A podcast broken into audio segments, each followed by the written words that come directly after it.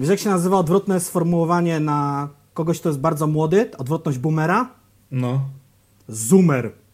Czytałem to ostatnio w tego. internecie. Nie Od słyszałem tego tego. programu Zoom. No, Co to też dla mnie nowość. I to No. naprawdę od tego programu Zoom? W sensie, wiesz, młodzi cisną starym, że są boomerami, że na wszystko narzekają, a starzy cisną młodym, że są zoomerami, nic nie wiedzą. Okej. Także to jest siódmy odcinek Jaki Rap, Taki Podcast. Ja nazywam się Jacek Adamkiewicz, to jest Bartek Szatkowski, który jest po którejś mojej stronie, nie wiem po której. Jesteśmy w internecie i wiele ważnych kwestii mamy do omówienia, jak co tydzień zresztą. Tak jest. E, Na pewno mogę powiedzieć, że nie jesteśmy zoomerami, bo na Zoomie nas nie ma. Boomerami pewnie częściej, co możecie zobaczyć, czy tutaj, czy na streamie, który jest w każdy wtorek o godzinie 21 na Twitchu Tony Słegu. E, Jeżeli chodzi o ten podcast, gdzie nas znajdziecie, znajdziecie nas oczywiście na YouTubie, który jest naszą macierzą, naszym domem i ilością e, swojej spierdoliny przytłacza nawet tak zagorzałych fanów YouTube'a jak my. Jesteśmy No. również na Apple Podcast, na Google Podcast oraz przede wszystkim na Spotify. Robicie tam całkiem fajne wyświetlenia. Ostatni odcinek w ogóle podwoił liczbę e, wyświetleń na, na Spotify, więc jest świetnie. Poprzedni odcinek też się fajnie obejrzał, bo prze, prze, sprawdzałem to przed chwilą, także idźmy tak, róbmy tak dalej. Gonimy Okuniewską, wierzę w to Bartek. Dwóch typów podcast już czują nasz oddech na plecach, Tak, myślę, że czułem go na razie na piętach, tak bardzo nie wiedzą, że istniejemy, ale okej. a, na, a napisy końcowe są poważnie zagrożone. Tak, tak, tak. Tak no, jest. No, no, no. E, Co jeszcze chciałem powiedzieć? Ja z tych trzech podcastów dwa polecę. Nie wiem, Okuniewskiej nie słucham, więc nie polecę, ale Ja, po, ja polecę wszystkie trzy e, i też polecę Wam zostawić jakąś łapkę w górę, jakieś udostępnienie jakiś fajny komentarz, bo za ostatnim razem to zadziałało. Tych komentarzy pojawiło się sporo. Sporo też pojawiło się komentarzy z hasełkiem e, tylko prawilne maseczki na twarz. Tak, które- wzięliśmy to od paciorka, który wziął to od kogoś innego, tak. Tak, tak. Tak Znaczy, się robi jakby tych patentów jest wiele. E, Bardziej podoba mi się to niż, na, e, niż napiszcie w komentarzu, jaki jest wasz ulubiony kawałek Quebo na Fide z poprzedniej płyty. Kto ma wiedzieć, ten Bo wie. wiecie, zd- zdradziłem wam tajemnicę, że jak ktoś was o to prosi, to tak naprawdę go to nie obchodzi. To jest call to action, to jest takie podstawowe gówno w social mediach. Ja się na nich nie znam, Bartek się trochę zna. Tak, ale jeżeli będziecie zostawiali jakieś dziwne komentarze, to mogę zrobić z nich tabelkę i wtedy będziemy patrzyli, kto co lubi i jakie zostawia komentarze. Nie no, bo ja jako Ale nie, my to serio który... czytamy, tak? My to naprawdę No- czytamy no i to coś na- pomaga w tym tak, programie. I na koniec odcinka czytamy, co też zobaczycie dzisiaj. Ale ciekawa rzecz, y, ja zawsze jak widzę taką akcję, kiedy was youtuber prosi o to, żebyście napisali coś w komentarzu, to że on później siada z grupą analityków i wpisuje to w Excela, żeby wiedzieć, co lubicie. Tak na serio tak nie jest. Y, A co No. jest na serio? Na serio zamknie się 40 empików w Polsce. To jest te, nasze płynne przejścia, tak. Tak, jest. 20 y, stycznia pojawiła się informacja, kiedy jeszcze zupa z nietoperza dopiero się poważnie rozlewała po państwie środka, czy tam na Dalekim Wschodzie. Nie, państwo środka to Chiny? Nie wiem, chyba tak się mówi. Tak, tak, dobrze. Że mm, w całej Polsce w ramach grupy Empik funkcjonuje 276 salonów, 11 sklepów papiernik, by Empik oraz 20 księgarni Mole Mole i z tej puli zniknie y, ile? 40. 40, sklepów czy salonów, 20? tak. 40. 40 salonów i py- pytanie jest, co poznika. Y, Mówi się, że to będą te mikrosalony. Grupa Empik dla polskiego rynku fonograficznego, bo dlaczego o tej właściwie mówimy, jest y, bardzo ważna. To jest jakiś tam filar sprzedażowy. Y, Mówi się, że są te premiery. Premiery płyt są teraz w piątki? Tak? Tak, piątki są, tak, czy tak, czwartki. tak, tak, tak. W piątki to jest ogólno, po, ogólnopolski, ogólnoświatowy trend, który też dotarł do Polski. Premiery są w piątki. W piątki są te płyty wykładane na półki po to, żeby się sprzedawały przez pierwszy weekend. Pierwszy weekend jest dla sprzedaży kluczowy. To głównie właśnie sumowane zamówienia preorderowe i te pierwszy weekend y, dają potem Olis, więc to jest wszystko taki, wiecie, no domino, tak? Poszczególne polskie domino tam się rozkładają i Dokładnie. dla raperów, którzy nie mają jakiegoś silnego fanbase'u internetowo-sklepowego, to właśnie Empiki są tym też czasem głównym źródłem dochodu z płyty, czyli tak zwane pierwsze uderzenie, zanim ta płyta na siebie zarobi tantiemy, czy tam cyfrowe, czy kurwa nawet wygeneruje pieniądze z koncertów. Tak. Dokładnie. Też y, takim mitem troszeczkę, który urósł wokół Empiku jest często to, że Empik potrafi złożyć bardzo duże zamówienie na płyty, co bardzo ładnie boostuje e, te, ten pierwszy weekend sprzedaży. A, to o Niestety- tym mówisz, okej. A niestety później, i jakby to fajnie wygląda w liczbach, że jest to pierwsze uderzenie, że super poszło, że płyta zajebiście poszła, a tam są te e, top 10 na Olisie wtedy, albo też A jedynka. to, topy w Empiku też są czasem. Tak, po czym nagle się okazuje, że płyta zalega na półkach, wraca do hurtowni matki, z której wypłynęła, z której została wydystrybuowana na świat i, i wtedy nagle się okazuje, że te piękne liczby były tylko pięknymi liczbami, a w kieszeni jak pusto było, tak jest. A mamy nadzieję, że pusto nie będzie w kieszeni Empików, bo, no bo to, jest, to jest spory procent sklepów, bo 40 bodajże z 276 to już jest naprawdę spory procent. No oni mieli się rozwijać, a będą się zwijali. E, coś jeszcze chciałem powiedzieć a propos tych, e, tych płyt. Tak, jeżeli ktoś się zastanawia, czy to znaczy, że na Olisie bardzo często są złote e, płyty przyznawane za płyty, które się nie sprzedały. Tak, moi drodzy oglądający, są takie przypadki, dlatego w ogóle cały proces raportowania na Olis jest dosyć dziurawy. Gdybym założył jednoosobową wytwórnię Jacek Records, wydał sobie epkę, która by była wytłoczona w pięciu egzemplarzach, ale zgłosiłbym tam egzemplarzy 500, to byłbym w top 10 e, na Olisie. I nie mówię to o okresie pandemii, tylko o okresie normalnej sprzedaży między styczniem a czerwcem lub między wrześniem a grudniem. Ale to też jest temat na inny odcinek, że tak Tak, tak, ten odcinek się zbliża wielkimi krokami, ale niestety ta nasza branża jednak dostarcza nam tyle emocji na co dzień, że no niestety musimy po prostu siedzieć nad tym i gadać z wami teraz o epikach, które upadają i o tak, kilku tutaj mam, które będą mam dalej. cytaty no. w dokumentach, na przykład, że... W dokumentach, w teczkach y, SB, kurwa. Mamy szafę, szafę jak ja rap taki podcast. Strategia tak. e, ekspansji Empiku zakłada, że od 2023 roku na terenie Polski będzie funkcjonować 370 salonów, czyli oni chcieli o 100 salonów kolejnych powiedzmy rozbudować swoją sieć. Tak pisali w styczniu, no ale zupa z nietoperza. E, I w tej chwili będą zamykali. No to się też wiąże z no co, likwidacją miejsc pracy, wiadomo, chujowo, ale też nie tylko, w ogóle cała sieć Empik będzie chciała renegocjować warunki wynajmu tych salonów. Podobnie jak sieć LPP, czyli Reserved i te inne marki odzieżowe. Się House, Crop i tak dalej. Mojito. I, I też jeszcze gdzieś miałem tutaj newsa z naszego ulubionego portalu lokalnego, czyli e-Poznań, że też jakaś. E, a mam tu chyba. Nie, to jest ten inny news. E, że część jakichś marek ciuchowych z Poznania będą chciały też renegocjować warunki wynajmu sklepów w galeriach handlowych i też jakby zamykać część salonów, no bo tak, e, w sumie o tym nie pomyślałem. No jeżeli ktoś ma sieć sklepów z garniturami, a nie ma wesel, pogrzebów, chrzcin. A pogrzebów tak akurat może być sporo. Akurat branża pogrzebowa trzyma się dosyć dobrze. Jak zawsze. Żartem pół serio, a nawet lepiej niż zazwyczaj. Ile osób już umarło na koronawirusa? Nie wiem, kilkaset? E, i, o, tu i... akurat się zapędzamy w meandry, o którym może nie do końca powinniśmy mówić, bo tam jest jakiś problem z, z pogrzebami osób zmarłych na koronawirus. I ja się w ten temat nie zagłębiałem, ten temat mi tylko gdzieś pobieżnie... Nie ten... się, prawdopodobnie no, trzeba by ich kremować, nieważne, zaraz. Tak, y, po prostu nie, y, nie, nie róbmy tutaj Mount Everestu na, w, w ciągu pierwszego kwadransa. tak, ale to w drugim kwadransie go zrobimy. E, także sklepy mają problemy, ten Empik będzie się e, zamykał, ale to też wynika z polityki Empiku, ponieważ mam tutaj taki wywiad, właściwie to nie jest wywiad, to jest opisana historia pracownika Empiku sprzed pięciu lat. Wiadomo, że tam się coś mogło zmienić, tam cały czas zachodzą jakieś zmiany i własnościowe i tak dalej. No to jest jedna rzecz, to... a druga rzecz, że też e, mhm. byli pracownicy, którzy zostają się w negatywnych w sytuacjach jakichś lubią troszeczkę demonizować pewne rzeczy, ale jest to na pewno jakiś tam, rzuca jakieś światło na pewno na działalność tak, e, na tutaj chodziło o, chodziło, chodziło, chodziło. Z, z, znajdę to. E, dlaczego Empik nie zarabia? To jest taki akapit, podpunkt. E, dlatego, że strona empik.com robi naprawdę spore obroty. Mają tam lepsze promocje. Można zamawiać płyty w wielopaku do salonu Empika lub do smyku, smyka za darmo. Czyli ja mogę no. kupić ten sam tą samą płytę jedną lub kilka płyt, lub płytę, książkę, płytę, książkę, komiks, płytę, książkę, kocki Lego, no bo oni też tam dużo takiego szajsu powprowadzali. E, znaczy, by the way, e, co, co do I odebrać szajsu, to za dara w smyku lub w Empiku, no. A nie w salonie. Wiesz, e, co do szajsu, to w tym momencie Empik mam wrażenie, że stał się Allegro. Bo na przykład... Albo e, Pepko, jak pisał ten ich ekspracownik.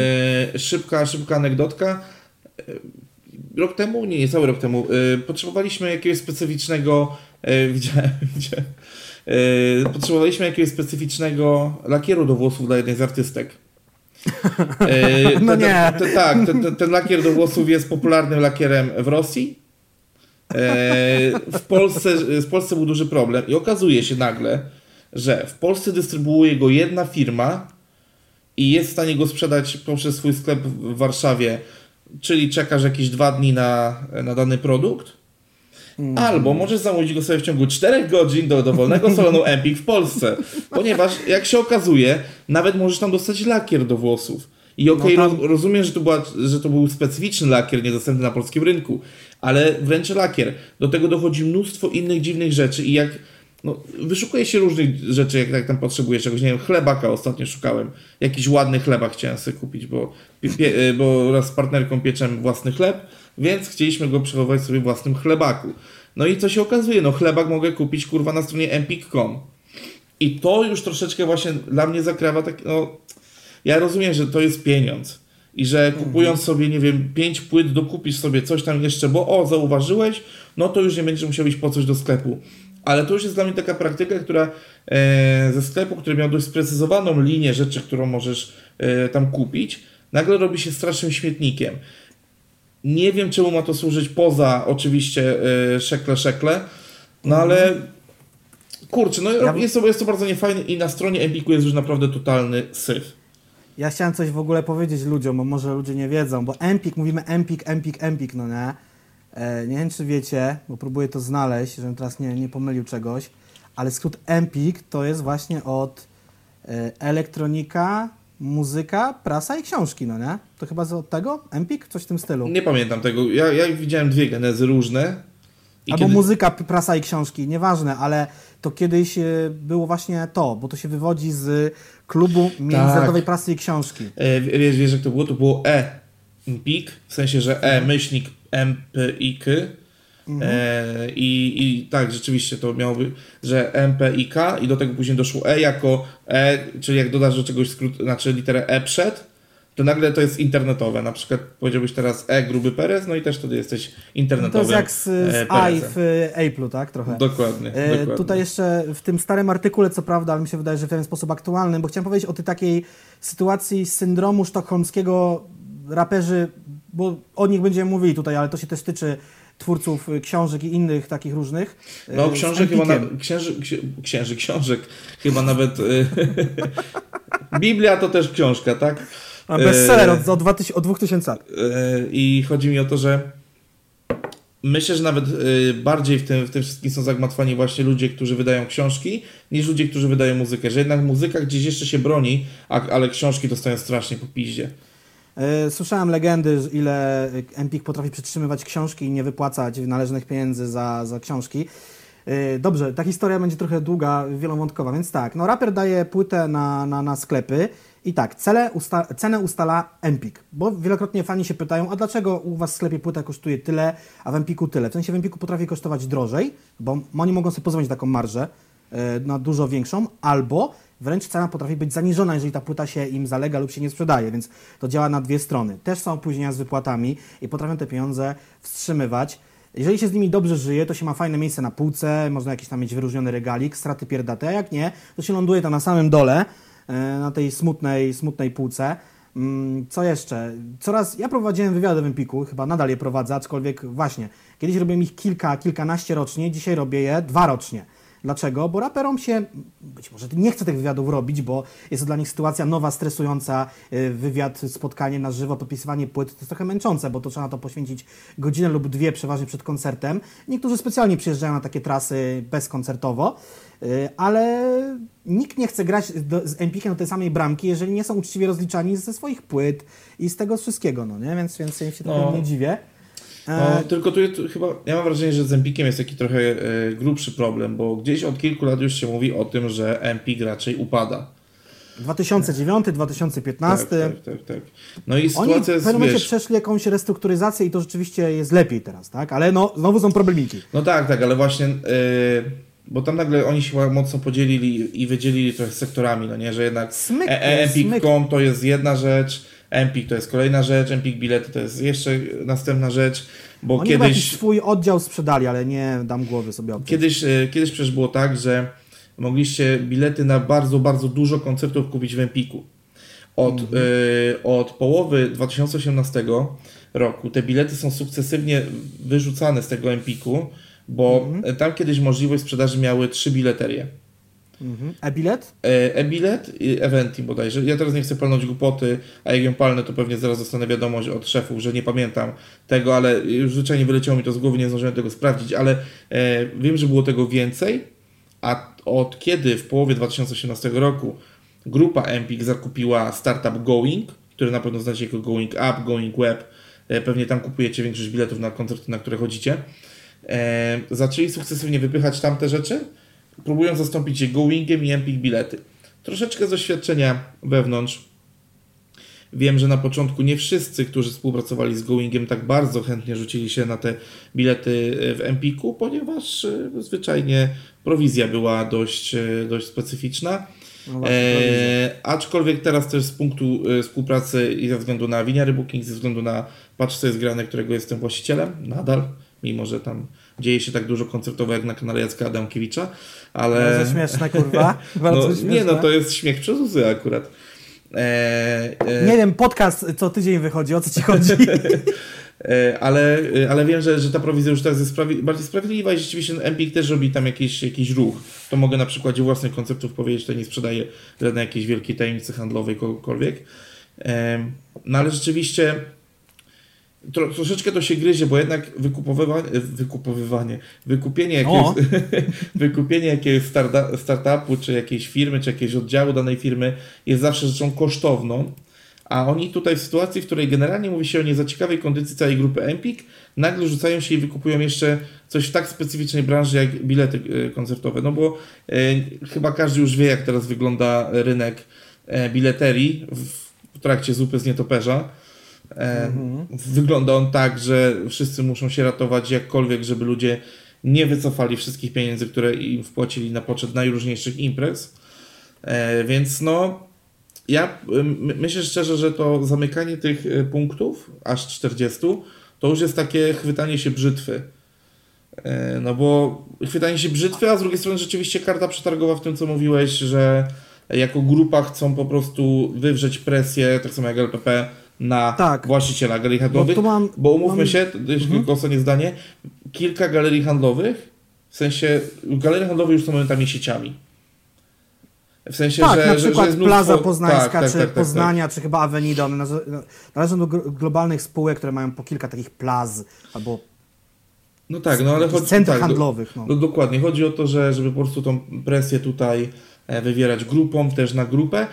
Wydaje mi się, że że może być to skuteczne, bo wiem jaki jest przykład jednej galerii handlowej w Łodzi, która miała szturmem wedrzeć się na rynek galerii handlowych. E, mhm. do, dostała też fajne miejsce, bo przy, przy, poli, przy Politechnice Łódzkiej, przy akademikach. No, a jak byłem tam ostatnio, to no, czułem się jak przechodząc po, po pustym budynku po prostu. To trochę jak e, w Galerii Malta w Poznaniu. Galeria tak. Malta też sukcesywnie po prostu traci wszystkich chyba. Nie wiem, czy nasi widzowie, słuchacze wiedzą, ale to jest taka ciekawostka już zupełnie z innej branży. No właśnie tych centr handlowych, y, one y, rozliczają sobie czynsze w euro. Taka ciekawostka. Oni też są uzależnieni od kursu euro. I co do tego wywierania presji, no to, myślę sobie tak, hipotetyczna sytuacja, Empik likwiduje 40 sklepów, potem likwiduje 50, potem kolejne 50, czyli zwijają się, ale próbują jeszcze przyparcie do ściany obronić tą cytadelę, tak? Jakieś tam podstawowe sklepy zostawić, najlepiej działające w największych miastach, robiące największe obroty, bla, bla, bla, bla, bla. Przecież chyba się nie zamkną, no nie? Mimo tego, że w Polsce tak, ludzie nie czytają książek, muzyka nadal się piraci, albo są te streamingi, Filmy to wiadomo, najlepiej kurwa na portal na trzy literki wejść, bo po coś do kina albo kupić sobie DVD, Blu-ray, whatever, streamingi legalne. E, no chyba nie będzie tak, że aż y, będą musieli się zamknąć całkowicie, no bo z czego będą żyli. Jasne, mogą zrobić Pepco Bis, czy jak to tam się nazywa, tak? I prowadzić sobie właśnie chlebaki, noże kuchenne, mopy, kubeczki i, i, i, i kolekcję tamponów w Elze z Disneya, ale no chyba te książki, płyty jeszcze się opłaca sprzedawać. Moim zdaniem może nastąpić odwrót do internetu, czyli rzeczywiście rżniemy salony bez, bez y, tam mrugnięcia okiem, zostawiamy tylko te najlepsze, plus to jakby te punkty odbioru postawić na to, ten e-commerce, jak to się ładnie nazywa. No bo raperzy też na tym całkiem nieźle funkcjonują, no nie? No bo mówmy się, no sklep Boru, sklep Kenke, sklep preorder.pl, sklep Quality, sklep SB Mafii i tak mogę wymieniać, Asphalt Shop, no, no wiesz, są te sklepy, no, akurat, e, akurat polscy raperzy od wielu, wielu lat budowali sobie to poczucie, że Empik jest zawsze drugim wyborem. Mhm. W sensie, właśnie to, to, to jest właśnie to, ta, taka przepychanka. Dla tych, co nie zdążyli na preorder, to jest takie tak, opcja tak. B. No właśnie, tak, tam, i, i, to jest taka ta, prze, to jest taka ta przepychanka, że no niby się robimy z tymi, z tymi empikami, chcemy tam być na tej, tej top 10 empiku, Ale z drugiej strony wmawiamy ludziom, że najważniejsze jest, żebyście kupowali na naszej stronie, bo na naszej stronie zostaje więcej pieniążków dla nas. Co jest logiczne. Plus są bonusy, preordery, szmery, bajery, autografy. No, No ale mówmy się, no to dobrze wychodzi polskim raperom akurat. Tak, ja akurat to propsuję. E, I myślałem, bo fajnie, że nam to płynnie idzie dzisiaj, myślałem o tej idei takiego ponadrapowego sklepu, że musiałaby się cała branża, wiesz, spotkać, jak u, Elron, u Elronda przed zniszczeniem pierścienia, krasnoludzi, krasnoludy, elfowie, To ludzie z Gondoru, ludzie z tam z Gondoru i, i, i z Rohanu i zewsząd spotkać się No, I, no, no. I, i tam i czarodziej tam jeszcze był, wspominajmy o Gandalfie i, i hobbici też byli i uradzić. Tylko mówmy się, taki sklep już istnieje, no tym jest preorder.pl, jakby no mi się wydaje, że oni mają y, lwią część polskich płyt rapowych, może nie wszystkie, nie zawsze, Eee, ale... ale powiem Ci, że w ogóle to już, ale właśnie, to, bo to jest tak. Gdyby te sklepy dystrybuowały tylko siebie, w sensie, że każdy siebie, ewentualnie e, QE, SB i SBQ, bo się lubią A tam się tak grubo miesza, no nie? No, ale kurwa, Macie, ostatnio na QE Quality widziałem płytę Karaś Rogucki. A ja widziałem tam wszystkie płyty polskie rapowe, no bo to jest powiązane ze stepami z. Ale no tak, no właśnie to, to jest to główne powiązanie, dlaczego to się taki śmietnik zrobił. I, I oczywiście to jest tak samo jak z Empikiem. No dlaczego jest śmietnik? No bo więcej są w stanie sprzedać. No bo jak już kupujesz sobie, nie wiem, yy, Na ostatnią Asphalt płytę Shopie też no możesz kupić wiesz. czasem takie płyty, że się zdziwiłem, że są takie płyty. Jasne, że oni mają trochę szerszy katalog, bo tam teraz wtedy doszedł, ale Tak, to ale- były ale takie płyty, wiesz, że mówię, Ale wow. Asfalt miał bardzo przez długi czas dużą część zagranicznej muzyki. Cały E, czas I mają. to, ta, i to, i, i, tak, i to też i, i to mówimy do, o muzyce ogólnie, e, w sensie R&B, jazz, soul. Tam wiesz, jednak Asfalt miał zawsze też rozbudowany ten katalog w tamtą stronę. A to, a to, że po prostu jesteśmy w Polsce, kurwa, i tu się słucha polskiej muzyki, no to musieli rozszerzyć sobie ten, musieli sobie, musieli sobie rozszerzyć gdzieś tutaj tą, tą działalność na, na, te, na te polskie rzeczy. Wiesz, no, polska cena, zagraniczna płyta, no. Tak, i tutaj jeszcze odbyła się taka ciekawa dyskusja, to może Wam insidersko zdradzić, ale jest to post publiczny na Facebooku, więc nie ujawniam żadnych tajemnic. E, udzieliło się nam sporo osób. E, Ewelina Marcinkowska, ex 100%, że tak powiem. Marta Nizio, Kenke, Marcin Kowalski z My Music, Remix z My Music.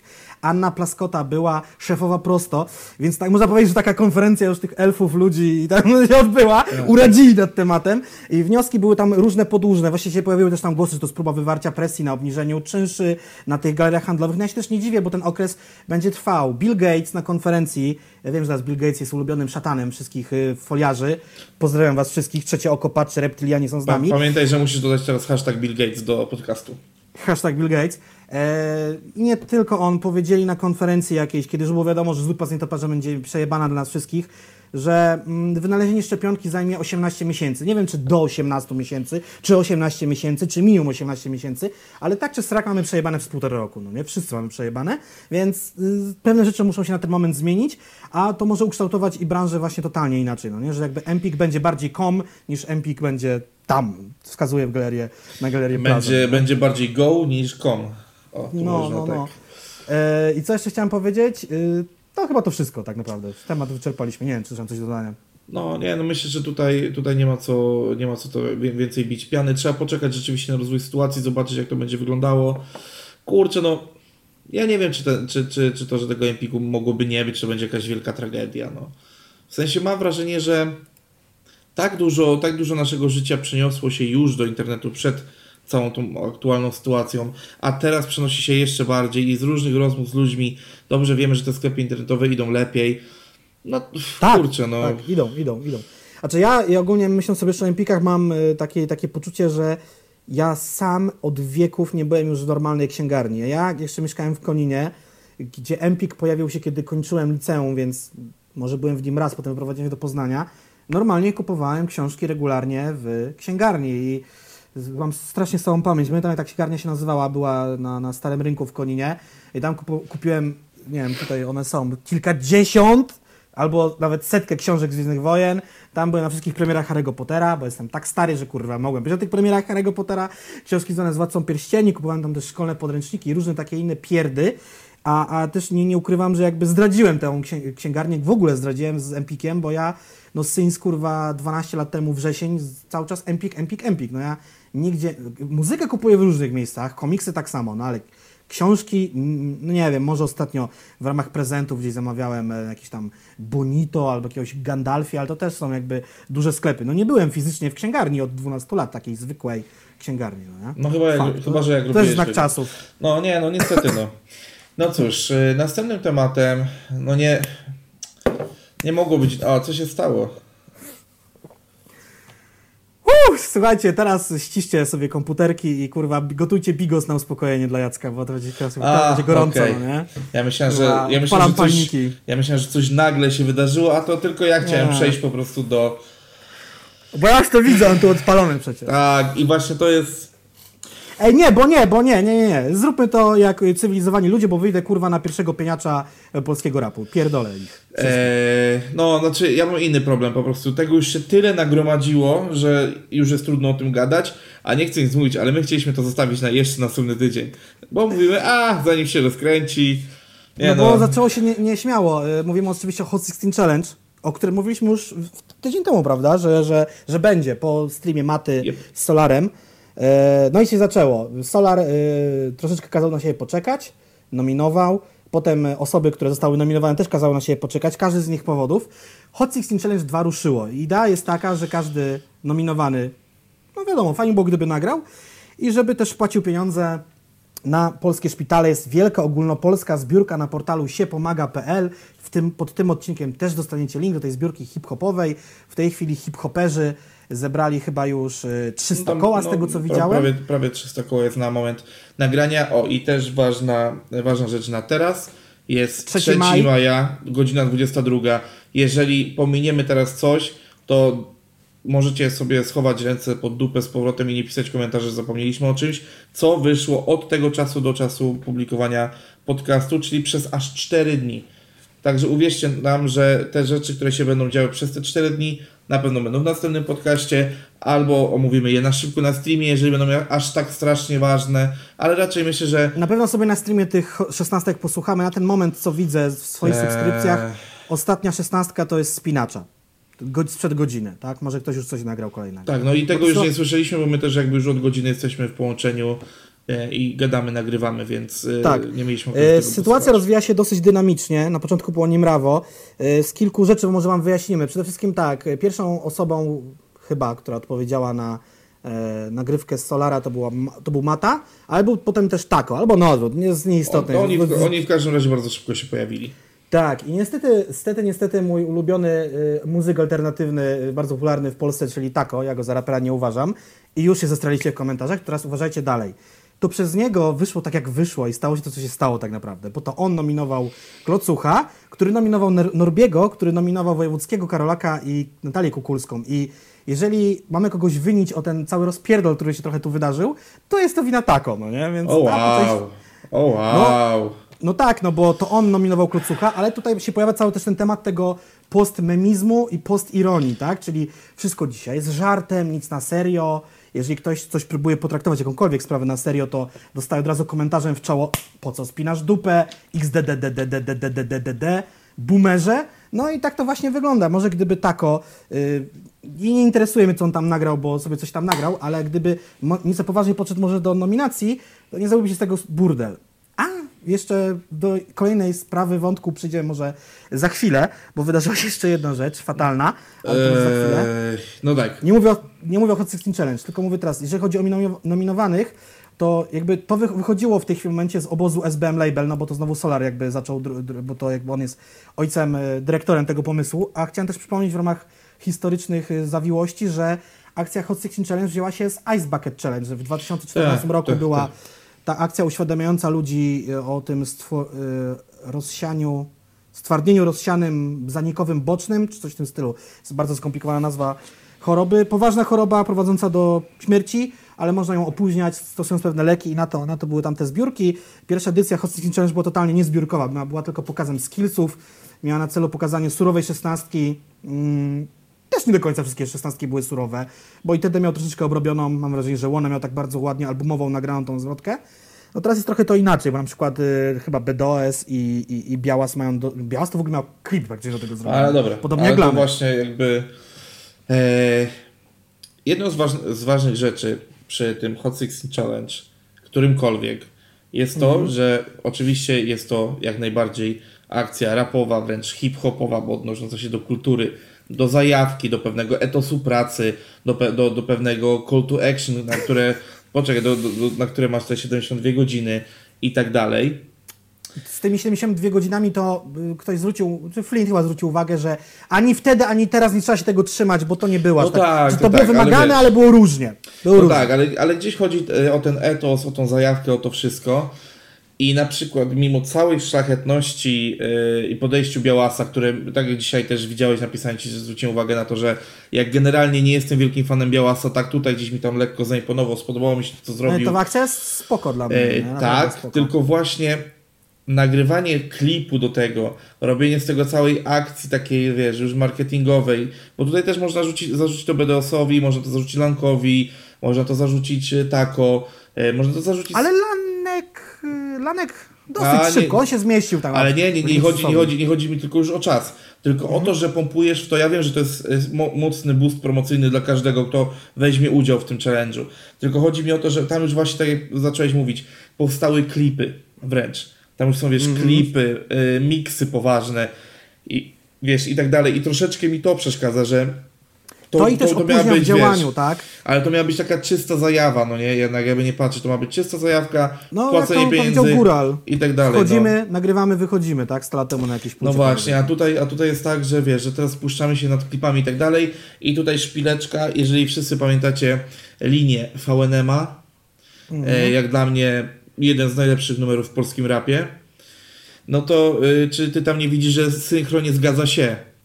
Właśnie to, to, to jest rzecz, które, która mi tak trochę psuje odbiór każdej y, szesnastki, czy w pierwszej, czy w drugiej edycji, że właśnie przez ten montaż, przez te klipy i tak dalej, zatracamy gdzieś tą taką pierwotną, e, taki ten pierwotny strzał, że ma to być takie Ciekawy patent miał czyste, BDOS. rapowe, no nie? No tak, pamiętajmy, że zbiórka zainicjowana, zainicjowana przez Solara jest podpięta po tą zbiórkę ogólnopolską. Jest to zbiórka środowiska hip-hopowego. To jest bardzo ważne, żebyście zapamiętali, bo zaraz się okaże, że ktoś się zesrał w internecie.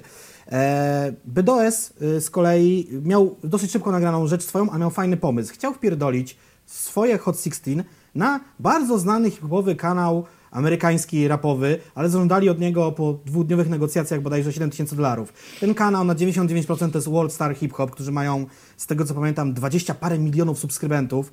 I mega chujowe jest to, że ja rozumiem, że mogli mu odmówić, że tak, oni są Stany, my jesteśmy Polska, w sumie my zbieramy na polskie szpitale, bla, bla, bla. I też idea jakby wyszła od Solara, bo to jest też istotne, że chcą wciągnąć w to zagranicznych raperów, co po części się udało, ale o tym też pogadamy, bo to jest osobny wątek tej historii. Yy, No nie udało się. Amerykanie zażądali od nich 7 tysięcy dolarów, chuj wie skąd taka kwota. W przeliczeniu na złotówki to jest jakieś 21 tysięcy, pewnie więcej, nie wiem po ile teraz dolar stoi, a nie będę się wpierwał tutaj na stronę A NBP. to nie było, a to nie więc- było 7 tysięcy złotych już po przeliczeniu? Nie, nie, dolarów, dolarów, no nie?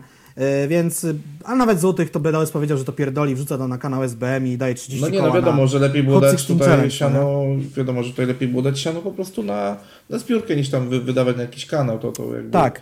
Jest Ideą też mnie- jakby Solara, bo jestem na tej magicznej stronie Hot jest dla 16 mnie jak Challenge 2, najbardziej zrozumiałe, no nie, i tutaj... jest, żeby Hot 16 Challenge wyszło poza granicę Polski, co moim zdaniem byłoby fajne i jest zupełnie prawie że niewykonalne. Prawie że, bo parę osób już się zdeklarowało z zagranicy, że nagra. Ale to o tym za chwilę. Właśnie strona mi się wywaliła. Ale nie, nie, właśnie, właśnie, właśnie może, może już nie za chwilę, bo skoro już przyszedłeś do tych nominacji zagranicznych, Solar nominował Majka Poznera, tak? I, I robił akcję, żeby mu tam pisać na Instagramie, że zostałeś nominowany w Hot 16 Challenge 2 i że, że fajnie było, żebyś nagrał. Z kolei ale, no, ale właśnie, poczekaj, poczekaj, bo No. i, i stoimy tutaj przy tym Majku Pouznerze. Mhm. Kto do kurwy stworzył tą grafikę? Pomóżmy wypchnąć polski rap za granicę, tą taką pomarańczową. E, Jakieś fanpage, konkretnie jakieś tam dwa, nie wiem, Que Bona Fide, coś tam, wiadomo, jest milion fanpages tam jakby jego taką parodią i, i coś tam jeszcze, nie wiem. No nie, chcę no stary, no ale, ale zrobienie tej grafiki, że od Mike'a Pouznera nagle wyjdziemy do Drake'a, Kendricka, Wiza Khalify, Justina Biebera i Eminema. I no kurwa, Pamiętaj przecież to, już jest, przecież to już jest idiotyzm, jakby... I to pokazuje to, jak bardzo buraczanym krajem kurwa my jesteśmy. Jak my bardzo potrzebujemy tej zasranej atencji z zewnątrz. No ja pierdolę, no. Mamy Tak. napra- naprawdę jako po, polski rap, jako rynek w skali e, innych rynków e, w Europie stoi bardzo, bardzo wysoko. Jest bardzo, bardzo prężnie działającym przemysłem. Więc nie musimy się kurwa dowartościowywać tym, że Mike Posner, który miał yy, wspólny numer, a nie, to Matt Pokora, dobra, już po, popierdoliłem Mata Pokorę z Mike'iem Posnerem. E, no nie no, Okej. kurwa mać, no to jest E, Dlaczego, słabe w chuj, no, słabe w chuj. dlaczego, czy wiecie, nominować raperów z zagranicy można, oni mogą nagrać, jeśli zrozumieją przetłumaczony opis, a przetłumaczony opis jest, tylko tak się składa, że żeby jakby język polski nigdy nie opuści, znaczy rap w języku polskim nigdy nie opuści naszych granic. Dlaczego? Bo jestem właśnie na jakimś zestawieniu najtrudniejszych języków na świecie, wyobraźcie sobie. Język polski jest w top 3 najtrudniejszych języków na świecie. Możecie być dumni z siebie, że pojęliście ten język, przynajmniej w jakimś stopniu. Wymowa, pisownia, gramatyka, odmiana. Czy ja mam jeszcze coś więcej dodać, jak skomplikowanym językiem jest polskim? Kiedy rap w Polsce się pojawił, to osoby takie jak Hirek Wrona, Bogna Świątkowska, jeżeli nie wiecie kto to jest, to zalecam się kurwa douczyć, mówili, że nie wierzyli w to, że jest możliwe konstruowanie rapu w języku polskim. Tak skomplikowany jest to język. I to jest. docencie e, polskich raperów. I. I, zarazem, I zarazem to jest odpowiedź, dlaczego polski rap nigdy nie będzie brzmiał jak rap w Stanach, bo operujemy zupełnie niemelodycznym językiem. Na Tam zi- jest chyba, na- w na- Stanach jest mniej tak, chyba no. sam, samogłos, znaczy, co tych, samogłosek No jest, tak, no i Samogłosek. wiesz, no jakby dwa najpopularniejsze języki na świecie, czyli jakby Sylab jest mniej. E, czyli język angielski i wszystkie odmiany języka e, wszystkich la- latynoskich, tak? Czy tam, e, ja już nie pamiętam, w, Bra- w Brazylii jest portugalski, portugalski, hiszpański i tak dalej. Kurczę, no to są bardzo takie dźwięczne, melodyjne, e, No takie proste języki, no nie? Nie chcę tu robić za tego y, jakiegoś eksperta, ale to jest grupa języków tych frankońskich, z tego co się... Ale angielski ma dużo wspólnego też z francuskim i niemieckim. No, No tak, więc jakby tutaj, tutaj te języki, języki są bardziej melodyjne, no i dlatego, dlatego będzie trudno to zrobić i po prostu si siłowanie się, żeby w ogóle próbować to zrobić jest, jest jakby przepalaniem czasu i energii. Jakby rozjebmy to u siebie po kraju, żeby to było zajebiste w naszym wykonaniu, w naszym sosie Poza tym, i nie kombinujmy, po prostu nie, nie, nie próbujmy i nie kombinujmy e, karmić tego takiego po polskiego po prostu e, kompleksu, bo jakby Bo Polacy mają kompleks, został niedocenieni, tak, wiadomo, Tak, od tak, kurwa tak, tak. bycia przedmurzem Europy i Chrystusem narodów, aż po II wojnę światową i obalenie komunizmu. Y, I jesteśmy zakompleksieni. Doskonałym tego przykładem są te filmiki, gdzie czarnoskórzy obywatele Ameryki słuchają dowolnego polskiego numeru rapowego i mówią yeah, yeah, this is cool, okay, this is cool. Jeżeli O wam to Boże, imponuje, to macie e, problem. Ty, ty pamiętasz ten kanał tych dwóch e, Australijczyków? Tak, on tam jeden jest pół Polakiem, czy Tak, ćwierć tak, Polakiem. tak, tak, tak. To było Jet z Crew. nimi, naprawdę, Jet nie, Crew, nie już, lubię. już mi się przypomniało. Nie lubię. No, i wiesz, kurwa, kamerę właśnie sobie kopnąłem, przestawiłem, no trudno. Jakby będziecie widzieli małe tąpnięcie i lekkie przestawienie już. Ale to jest cała prawda całą dobę, u nas tylko. Nie, nie, nie będę tego zmieniał, jakby e, akceptujecie nas takimi, Nie, nie czujcie się zakompleksieni, jesteśmy zajebiści i mamy zajebisty rynek rapowy. O, e, na przykład ja nie będę miał kompleksu przez to, że mam inny kadr i że e, jest jakaś didaskalia tutaj, czy jakaś dygresja e, w tym, co do was mówimy. Yy, Ale wracając. I co jeszcze bym powiedział? Tak, BDOS z kolei nominował, już patrzę, Pressę, a z kolei Białas nominował Kronkel Dom i teraz tak, raper niemiecki, pierwszy raz usłyszałem jego ksywę wczoraj, kiedy go Białas nominował. Kronkel Dom zna język polski, to znaczy, że jest przynajmniej w jakiejś części Polakiem, nie wiem, pół, ćwierć, może w ogóle jest Polakiem, nie będę badał jego drzewa genealogicznego w tym momencie, więc nagra, bo zdeklarował się, Pressa też zdeklarował, że nagra. Fajnie, że możemy to, to gdzieś pewnie pożyje za granicami Polski, chociaż jak znam życie i złośliwość losu, to się nagle okaże, że kurwa za chwilę Eminem nagra, a ja wyjdę na idiotę. Chodzi też o to, że słuchajcie, nie wiem, sobie zdajecie sprawę, co robiliście przez ostatnie kilka tygodni, ale zupa z nietoperza jest na całym świecie i każde państwo ma przejebane na swój sposób. Są państwa, na przykład jak Nikaragua, o czym się ostatnio dowiedziałem z podcastu Dział Zagraniczny, bardzo polecam, udaje, że tego koronawirusa nie ma. No tak, A tam kurwa e, ludzie umierają na ulicach. Ale widzisz, Więc no, ty, każdy ty, ty, zbiera ty na szukasz, swój wiesz, kraj. e, Ty szukasz bardzo daleko, a wystarczyło sięgnąć tylko na Białoruś. Tam leczy się koronawirusa setką wódki. Nie, chodzi mi o to, że każde państwo ma swoje problemy Dokładnie. i jak ktoś kiedyś powiedział, żadna służba zdrowia na świecie nie jest na tyle wydajna, żeby być w 100% finansowana z budżetu państwa, bo to jest studnia bez dna. Wszyscy będziemy, jesteśmy lub byliśmy na coś chorzy i trzeba nas leczyć I nie wiem, może jakaś Arabia Saudyjska, Zjednoczone Emiraty Arabskie, tam może być służba zdrowia za darmo, bo mają petrodolary, które robią brrr, tam literki do pieniędzy. E, I, I nawet w Wielkiej Brytanii, kraju chyba bardziej cywilizowanym niż Polska, też są zbiórki na szpitale, na fundacje. Fundacje są wszędzie, tak? Więc zróbmy swoją zbiórkę. Ta ogólnopolska zbiórka ma w tej chwili nie wiem, to jest 24 bańki są uzbierane, 24 miliony, no nie? Więc to jest strasznie dużo pieniędzy. Jakoś ta zbiórka idzie, idzie sprawnie. Właśnie sobie wchodzę na tą zbiórkę z Hot 16 Challenge. Mamy 309 tysięcy w tej chwili, a ta ogólna covidowa ma 24 miliony, prawie 25 już w tej chwili, więc Polacy no, otwierają portfele i wpłacają. No, co się dzieje w DPS-ach czy w szpitalach, możecie się dowiedzieć, jeżeli sobie poglądacie telewizję, poczytacie jakieś media sensowne, Także też polecam trochę wyjść e, do, do, do świata, bo dzieje się naprawdę, naprawdę źle. Tam się poważny podcast zrobił. A my to Hot 16 Challenge, bo żebym wątków nie pogubił. Tak, ale... wracając, wracając do tematu Hot 16 Challenge i do wyjścia za granicę i o tych nominacjach, o których mówiłeś, no to niestety troszeczkę e, przypadkowo e, okazuje się, że no jedyna osoba, która mogła to wyciągnąć na przykład w stronę Niemiec bardziej niż tutaj wspomniany... E, Malik Montana. Tak, właśnie Biała z BDS, no to właśnie Malik. No Malik tutaj się zasłania Ramadanem, e, wiesz, i, i tak dalej. Kurwa, wiesz co, jakby mnie Krzysztof Gonciarz nominował, też mi zasłonił, kurwa, wszystkim. Nawet pierwszą komunią, którą miałem 15 czy 25 lat temu. Ale do tego skurwysyna jeszcze za chwilę przyjdziemy. Krzysiu. No, e... Mam jego książkę. Ale wracając tutaj, wracając, wiesz, no... Ja bym wrócił do tego memiarstwa, bo to jest też temat. Y, no, Taco Hemingway zrobił sobie jaja, tylko te jaja się okazały większe niż mógłby się spodziewać. Nominował Klocucha, gdzie 90, to, to, było pewne na 99%, że nagra, bo zrobienie dla niego y, w, w, ramach tej postaci, kimkolwiek ten gościu jest, y, numeru to jest żaden problem do tego wideo. Klasycznie jest GTA San Andreas. Y, wiadomo, gdzieś tu nawet chyba mam GTA San Andreas, tak się zupełnie przypadkiem składa. Wydanie specjalne z książeczką i mapą, wie, fanem jestem. E, kupę pieniędzy, znaczy kupę trochę to kosztowało tamte czasy i, i to było pewne niż nagra, no ale Klocuch zrobił sobie jaja i nominował Norbiego, Rafała Brzozowskiego, ojca Mateusza, no i co? I się okazało, że Norbi nagrał. No wiesz, ale tu właśnie tu to, schody. Ale to, to jest właśnie kwestia taka, że e, myślę, że w głowie Klocucha Norbi i ojciec Mateusz to były tak samo dwie nie E, w sensie, że to były obydwie postacie, które na bank nie nagrają, wiesz o co chodzi? Nieosiągalne? Tak, że, że, że po prostu oni to zleją, no nie? A Norbi gdzieś chcąc się wykazać i po tych kilku porażkach e, przy współpracy z TVP chciał chyba troszeczkę gdzieś tam zwrócić a ja nie wiem jaka jest jego sytuacja, bo wiesz, że żyje bez telewizora. Nie, nie, ja, te, ja, ja, ja, też nie wiem właśnie, bo, bo ja ostatnio co pamiętam to, że przechodził do jaka to melodia i później była jakaś roszada. Z Żozowskim się zamienili tak, na, że on koło Fortuny, a on jaką to melodię. Tak, no i tutaj kurczę no tak, ja, ja myślałem, że on tego nie zrobi, wiesz, a wiesz, a jednak się... poszedł to, żeby gdzieś tam mhm. przypomnieć, mhm. przypomnieć tym młodszym pokoleniom trochę o sobie. Oczywiście wyszło mu to, no bo tam propsy się posypały i tak dalej. Mniej znaczy, lub bardziej, co, no ale... Te propsy są zabawne, bo ja tylko czekam, aż któryś e, prawilny raper za chwilę uleje mu się na Facebooku i jak zwykle będzie... No ja czekam na tu, kogoś z Dixów po prostu, nie? No, powiedziałeś to. tak, myślę, że z ich strony to wyjdzie, albo tam od jakiegoś sui THS kliki czy kogoś takiego.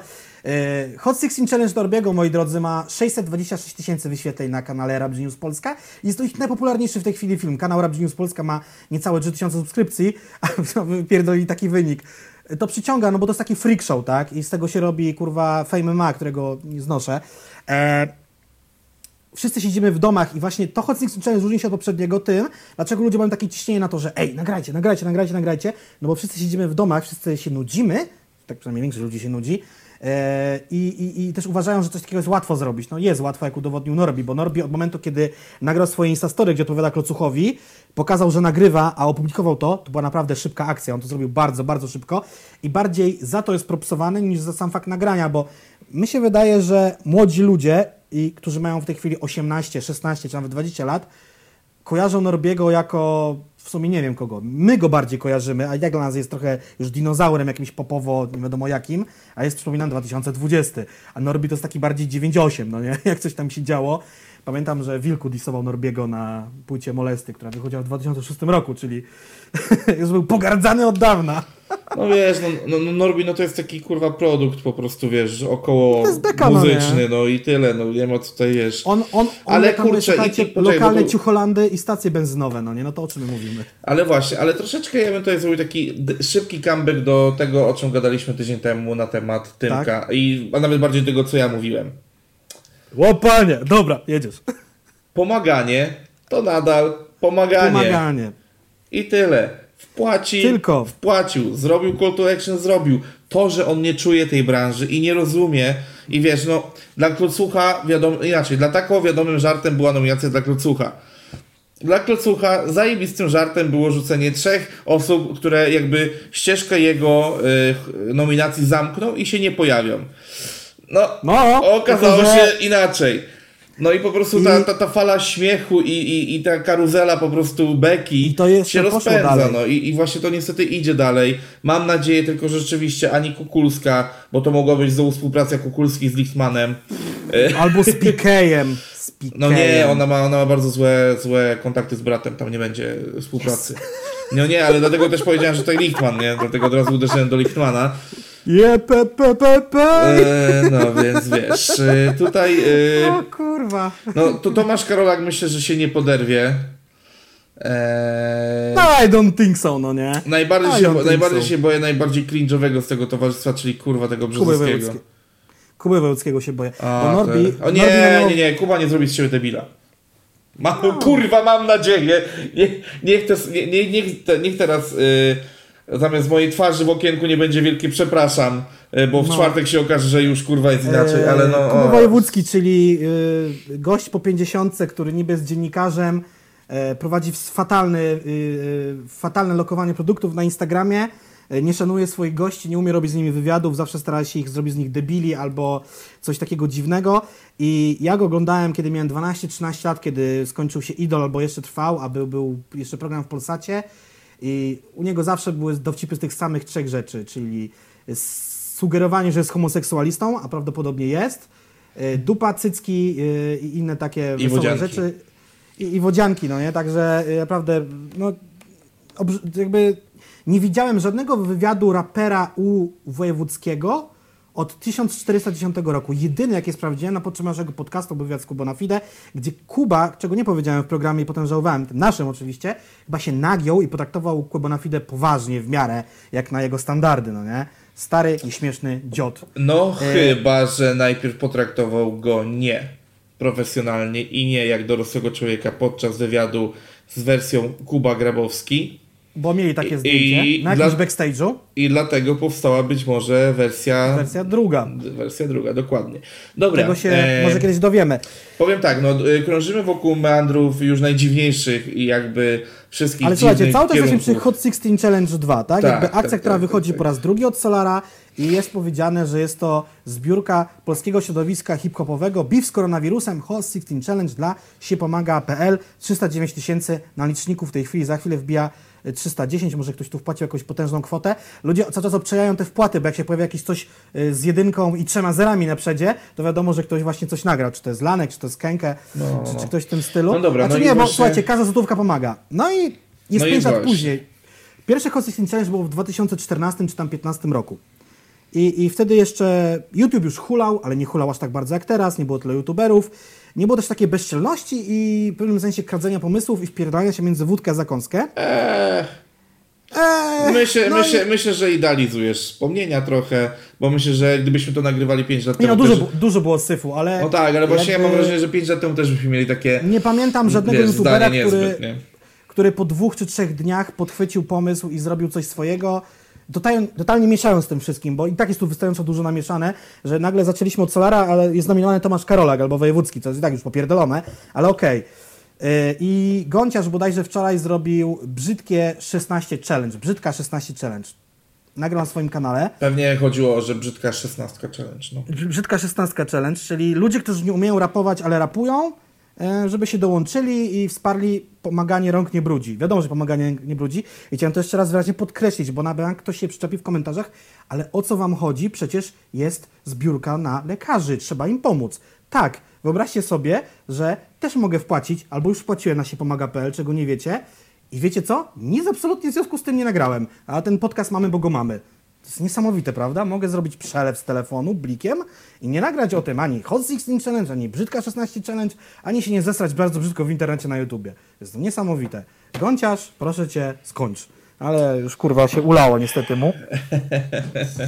Okay, Solar nie ma z tym problemu, ja mam z tym większy problem niż Solar, dlatego że mi chyba też kurwa trochę zależy na tym środowisku i zawsze kiedy myślę, że już mam je w dupie, chcę stąd odejść i zostać kurwa y, kasjerem na biedron w Biedronce albo kurwa łupać kamienie w kamieniołomie, to jednak mnie ten hip-hop jeszcze trochę obchodzi. I to nie jest tak, że to środowisko jest hermetyczne i że tylko raperom coś wolno i że mamy kurwa swoje getto, bo hip-hop to jest najbardziej popowa muzyka w tej chwili w Polsce, to jest cholernie popularny gatunek muzyki, tylko chcieliśmy po prostu pokazać jako środowisko, że, znaczy, kurwa, bo się pod nie podpinam, że coś potrafimy zrobić i, jakby to jest taka rapowa zajawka, czyli szybka szesnastka, szybka wpłata, jedziemy kurwa z tym.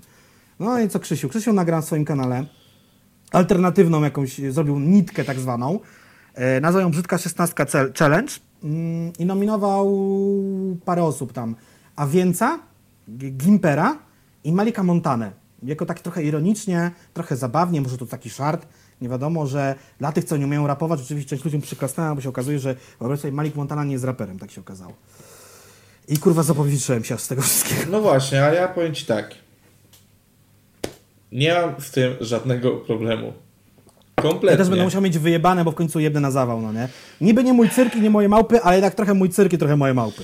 No nie, ja właśnie, ja, właśnie, ja właśnie uważam, że zrobił, to zrobił, pomógł, to pomógł jakościowe to nie było. Kilka, Chujowe. kilka, y, kilka jakichś tam szpileczek mniej lub bardziej ciekawych gdzieś tam postarał się wpleść. O, to też muszę o tym powiedzieć, no nie? Bo... E, I powiem Ci tak. Nie, jakby większy problem chyba miałem z, wiesz, z Young Multim, który brał to bardzo na poważnie i jakby na poważnie chciał stać się raperem. A mhm. Gąciarz wie, że. Nie, to nie o to chodzi. Gąciarz nie. wie, że nigdy nie będzie, wiesz, częścią tej gry chciał zrobić coś dobrego. Ostatnio mu odpierdala na kanale, bo widzę Ej, coś tam nie dzieje, było, ja, no. jestem, ja jestem regularnym widzem Gąciarz od kilku lat i wiem kim on jest, co robi i oglądam go na bieżąco, żeby też nie było, że ktoś no właśnie, mówi, no, że nie wiem o co chodzi.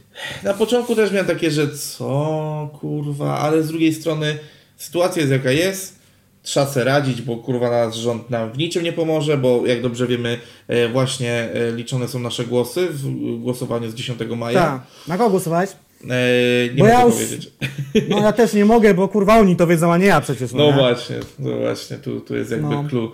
Także myślę, że po prostu kiedy tamci się zajmują e, próbą przejęcia tego kraju w sposób już niedemokratyczny, to już, na, nie już niech ten Gonciu nagrywa, e, a więc, ja mam... no a więc był tragiczny, w sensie też lubię kurwa e, prowadzącego kanał a, Avizo, ale... Ja też oglądam, no. Ale, ale właśnie, kurwa, no... O co mi chodzi? E... Słabo, słabo, ale dobrze, że pomagają, o. Pomaganie rąk nie brudzi, te pieniądze się przydadzą. Oczywiście, że szpitale wymagają gigantycznej pomocy. Jest fakto, bardzo proste. Czy Gąciarz nie miał prawa tego zrobić? No jak widać miał, no bo każdy robi co chce i to jest takie trochę to owsiakowy rób ta co chce, ta w wersji bardzo chujowej, w krzywej I nie podpiął się pod y, akcję bezpośrednio też, umówmy się, no nie? Tak, ale robienie konkurencyjnej akcji jest trochę do dupy, ale to jest gościu, który przewija w swoich materiałach, że trzeba być kreatywnym, że trzeba robić. On szuka, eksperymentuje ze światłem, z obrazem, z obiektywami, chodzi, nagrywa, robi zdjęcia, robi wideo. Flexuje się, że robi najlepsze wideo w polskim YouTubie. Sraty, pierdaty słyszę to od niego na kanale od kilku lat. Więc robiąc zamiast brzydka szesnastka challenge i kulawo melo recytując do mikrofonu, bo to jest ani nieciekawe, ani atrakcyjne, ani dla jego widzów, chociaż tam jest niezła sekta, ani dla mnie jako jego widza, czy dla nas, Czemu nie zrobił kreatywna, kreatywne wideo challenge? I nominuje kolejnych. Ja bym od razu nominował z jakiejś tam grubej rury, bo on też jakby zbiera teraz do miliona subów, więc przypuszczam, że mu to trochę też napędzi tych subskrybentów. Kreatywne wideo challenge wychodzi, bo w Tokio jeszcze nie ma jakiegoś takiego chyba ciężkiego lockdownu, wychodzi, w nagrywa Tokio, coś. W Tokio, jakieś... w Tokio nie ma i nie będzie ciężkiego no, lockdownu. No. Yy, nagrywa oni, krótkie o, wideo. U nich się już kończy generalnie akcja. No i nominuje tego swojego nowego kolego Freeza, na którym też się próbował troszeczkę tam wybić. Y, sobie podkręcić też y, jakieś tam stacje na kanale, nominuje kogoś tam, kogoś tam, kogoś tam. I no Gimpera, jeszcze Gimpera, którego nominował, bo oni wzajemnie się boostują aktualnie. Tak, właśnie widziałem jakiegoś takiego, no, no, no. takiego crossa, więc dało się to zrobić w sposób, który by nie, nie, nie mieszał w tym. Wpiszcie sobie na YouTubie Hot 16 Challenge 2 tam jest około, nie wiem, 100 czy 200 materiałów wideo, a nominowanych osób, które nagrały jest maksymalnie 20. Jest taki rozpierdol. Podziemie, to osobna historia, podziemie rapowe zrobiło swoje Hot 16 Challenge 2, zanim Solar zdążył nagrać swoje Hot 16 Challenge 2. E, to jest jedna rzecz. Druga Ech, też, no rzecz kolejna, e, Gąciarz nominował Awieńca, który nominował dziewczynę z Unda da Se. Nie wiem, czy kojarzycie taka ekipa. Unda da Sea, taka ekipa z Trójmiasta.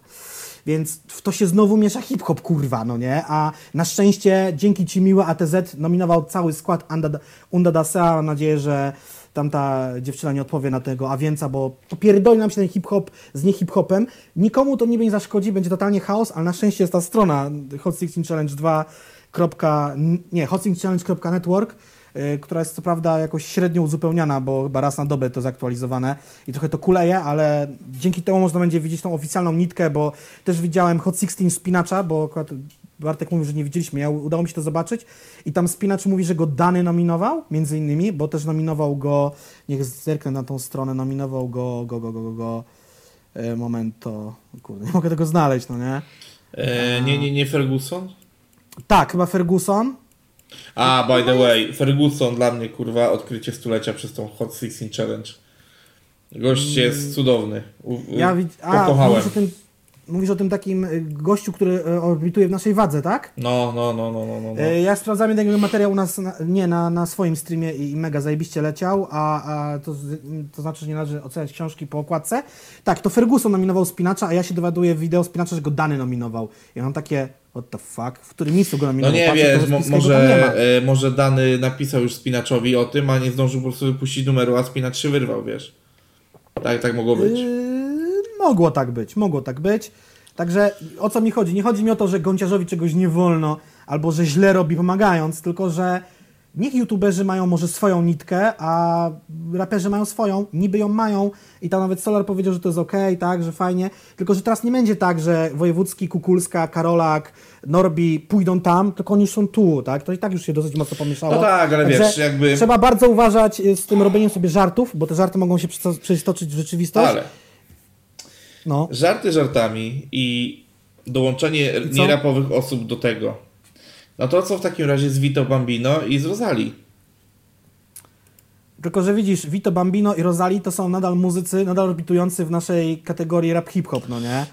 Bo wiesz, że Rosali jest postrzegana tu R&B, tu rap, rapowa wytwórnia, okej, no nie? No Wiadomo, nie, no, że, ale na przykład Rosali że Paweł Domagała nominowany przez Kenkę, to też nie jest raper, tak? Ale, No więc Yy. wiesz, no ja myślę, że po prostu... ale też nie jest youtuberem. No tak, no, ale ja myślę, że po prostu robimy z tego bardziej akcję, nie wyp- wypchnijmy rap za granicę, tylko wypchnijmy rap za granicę rapu.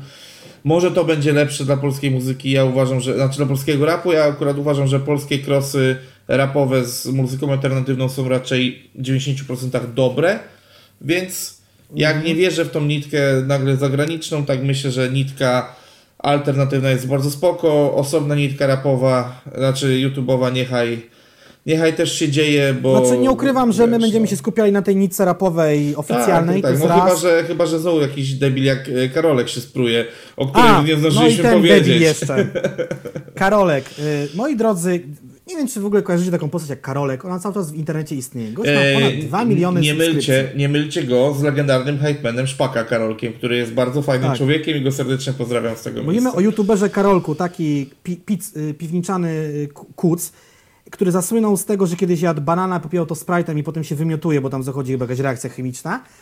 I z legendarnego Od hasła Słynne, słynnego zdania. Jestem tak, tolerancyjny jak mogę. jak mogę. Ta, Jeżeli ktoś wam mówi, że jestem tolerancyjny, ale, to ale powinien już wypierdalać. Homofob, rasista, szowinista. Co jeszcze mogę więcej powiedzieć? 2 miliony subskrybentów, content dla dzieci i stała współpraca z marką Play, którą w tym momencie pozdrawiam. Na szczęście nie jestem już waszym klientem od lat, bo po prostu wasza sieć nie działa. I paru, y, y, miałem nawet y, parę dialogów z znanymi youtuberami na Instagramie, bo technologia na to pozwala. Do czego do kurwy nędzy Karolek w Playu jest? I też Playowi to pisałem. Dostałem y, bana od jednej youtuberki, w sensie blokadę i tak dalej, i tak dalej, bo w ogóle sieć Play współpracuje właśnie z takimi dziwnymi osobami. On bierze udział w akcji pomagania Wośpowi. Także Ale to, akcje ale to jakby to jest w ramach, y, w ramach działania z Play. To nie jest tak, że Woźm go wybrał. Tak, że, że nie czepiam się WOŚP, tylko czepiam się sieci Play i trzeba bardzo uważać, różne szumowiny próbują sobie budować dobry wizerunek akcjami charytatywnymi i to zawsze trzeba brać pod uwagę. E, czyli tak, Aha, i co ten tak Karolek zrobił? e, Karolek też- hajzerują. y, nawet bardziej niż hajzerują i Karolek nagrał y, też niby Hot 16 Challenge, oczywiście się po to podłączając, potem ten hashtag zmienił na Brzydka Challenge, no co za debil, no nie? I właśnie takie podłączanie się na krzywi ryj mnie wkurwia, no nie? Bo jestem bardzo ciekaw, co by było, gdyby była odwrotna sytuacja, gdyby youtuberzy zainicjowali jakąś akcję i pod to podłączyli się raperzy, albo gdyby zrobił to właśnie jakiś taki gąciarz tylko w środowisku rapowym pod akcję youtuberów, żeby się też nie zesrali, no nie? A co do gąciarza jeszcze, to mam takie ale, że on ma ból o to, że raperzy są na YouTubie, bo bardzo często zajmują jemu i im podobnym youtuberom miejsca w karcie na czasie, no bo karta na czasie jest jedna, a dużo łatwiej jest zrobić 20 Nieprawda, milionów nie ma jednej karty na czasie. No przecież była. Ale Kiedyś, nie jest, są dwie karty na czasie. Aha, I no ale ja, ta i główna, ja, nie, główna. nie, no właśnie chodzi mi o to, że ja rozumiem ból dupy yy, gąciarza. Bo skoro. No bo, bo skoro... PDOS mu wjeżdża Nie, z nie, nie, 10 nie, nie, milionami wyświetleń i mu jego fideum Kompletnie spada nie. z rowerka.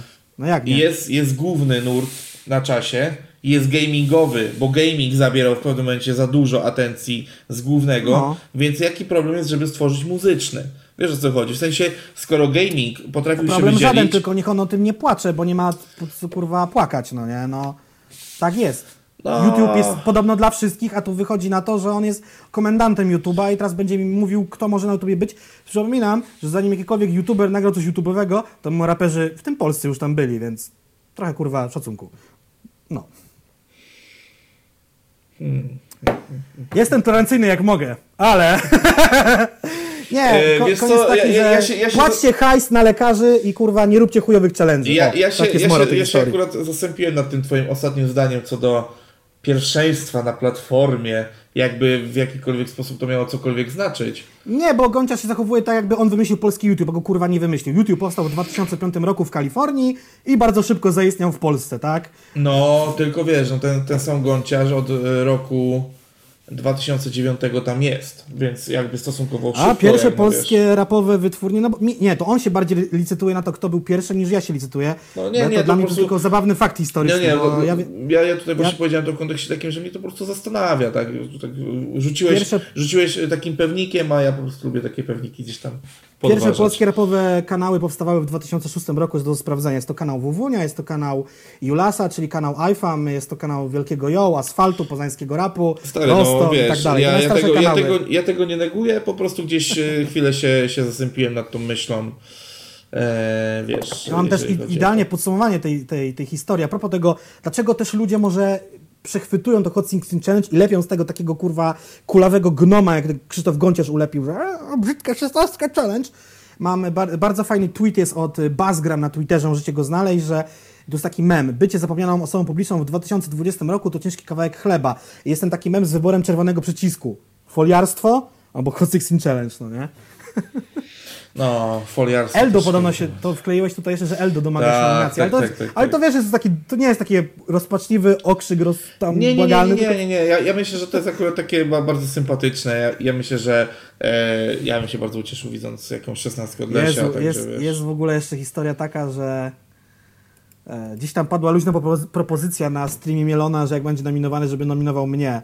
Mam nadzieję, że to się nie wydarzy.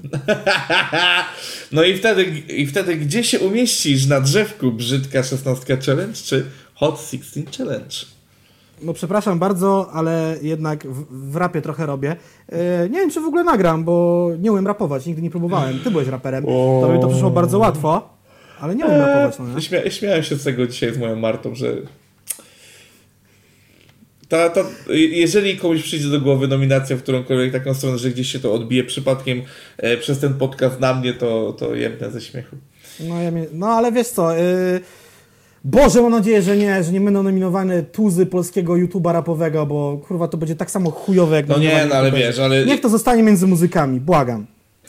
No wiesz, tam już y, to też y, z prywatnych Facebooków, ale przecież ktoś pytał Flinta, to chyba Mateusz Natalii, czy jeżeli zostanie nominowany, to czy jednak, czy jednak to się zadzieje w końcu. Ten post też tutaj gdzieś mam. Aha, bo w ogóle Marcin Flint też y, fajny artykuł wrzucił. Ja też mam tutaj cytat gdzieś z niego. e, który sobie wyboldowałem i on zniknął, czy go skasowałem przez przypadek. A, mam ten cytat z Marcina Flinta, jest to z jego posta na, na jego Facebooku, ale jest to te, też post publiczny, więc mogę wam to zacytować.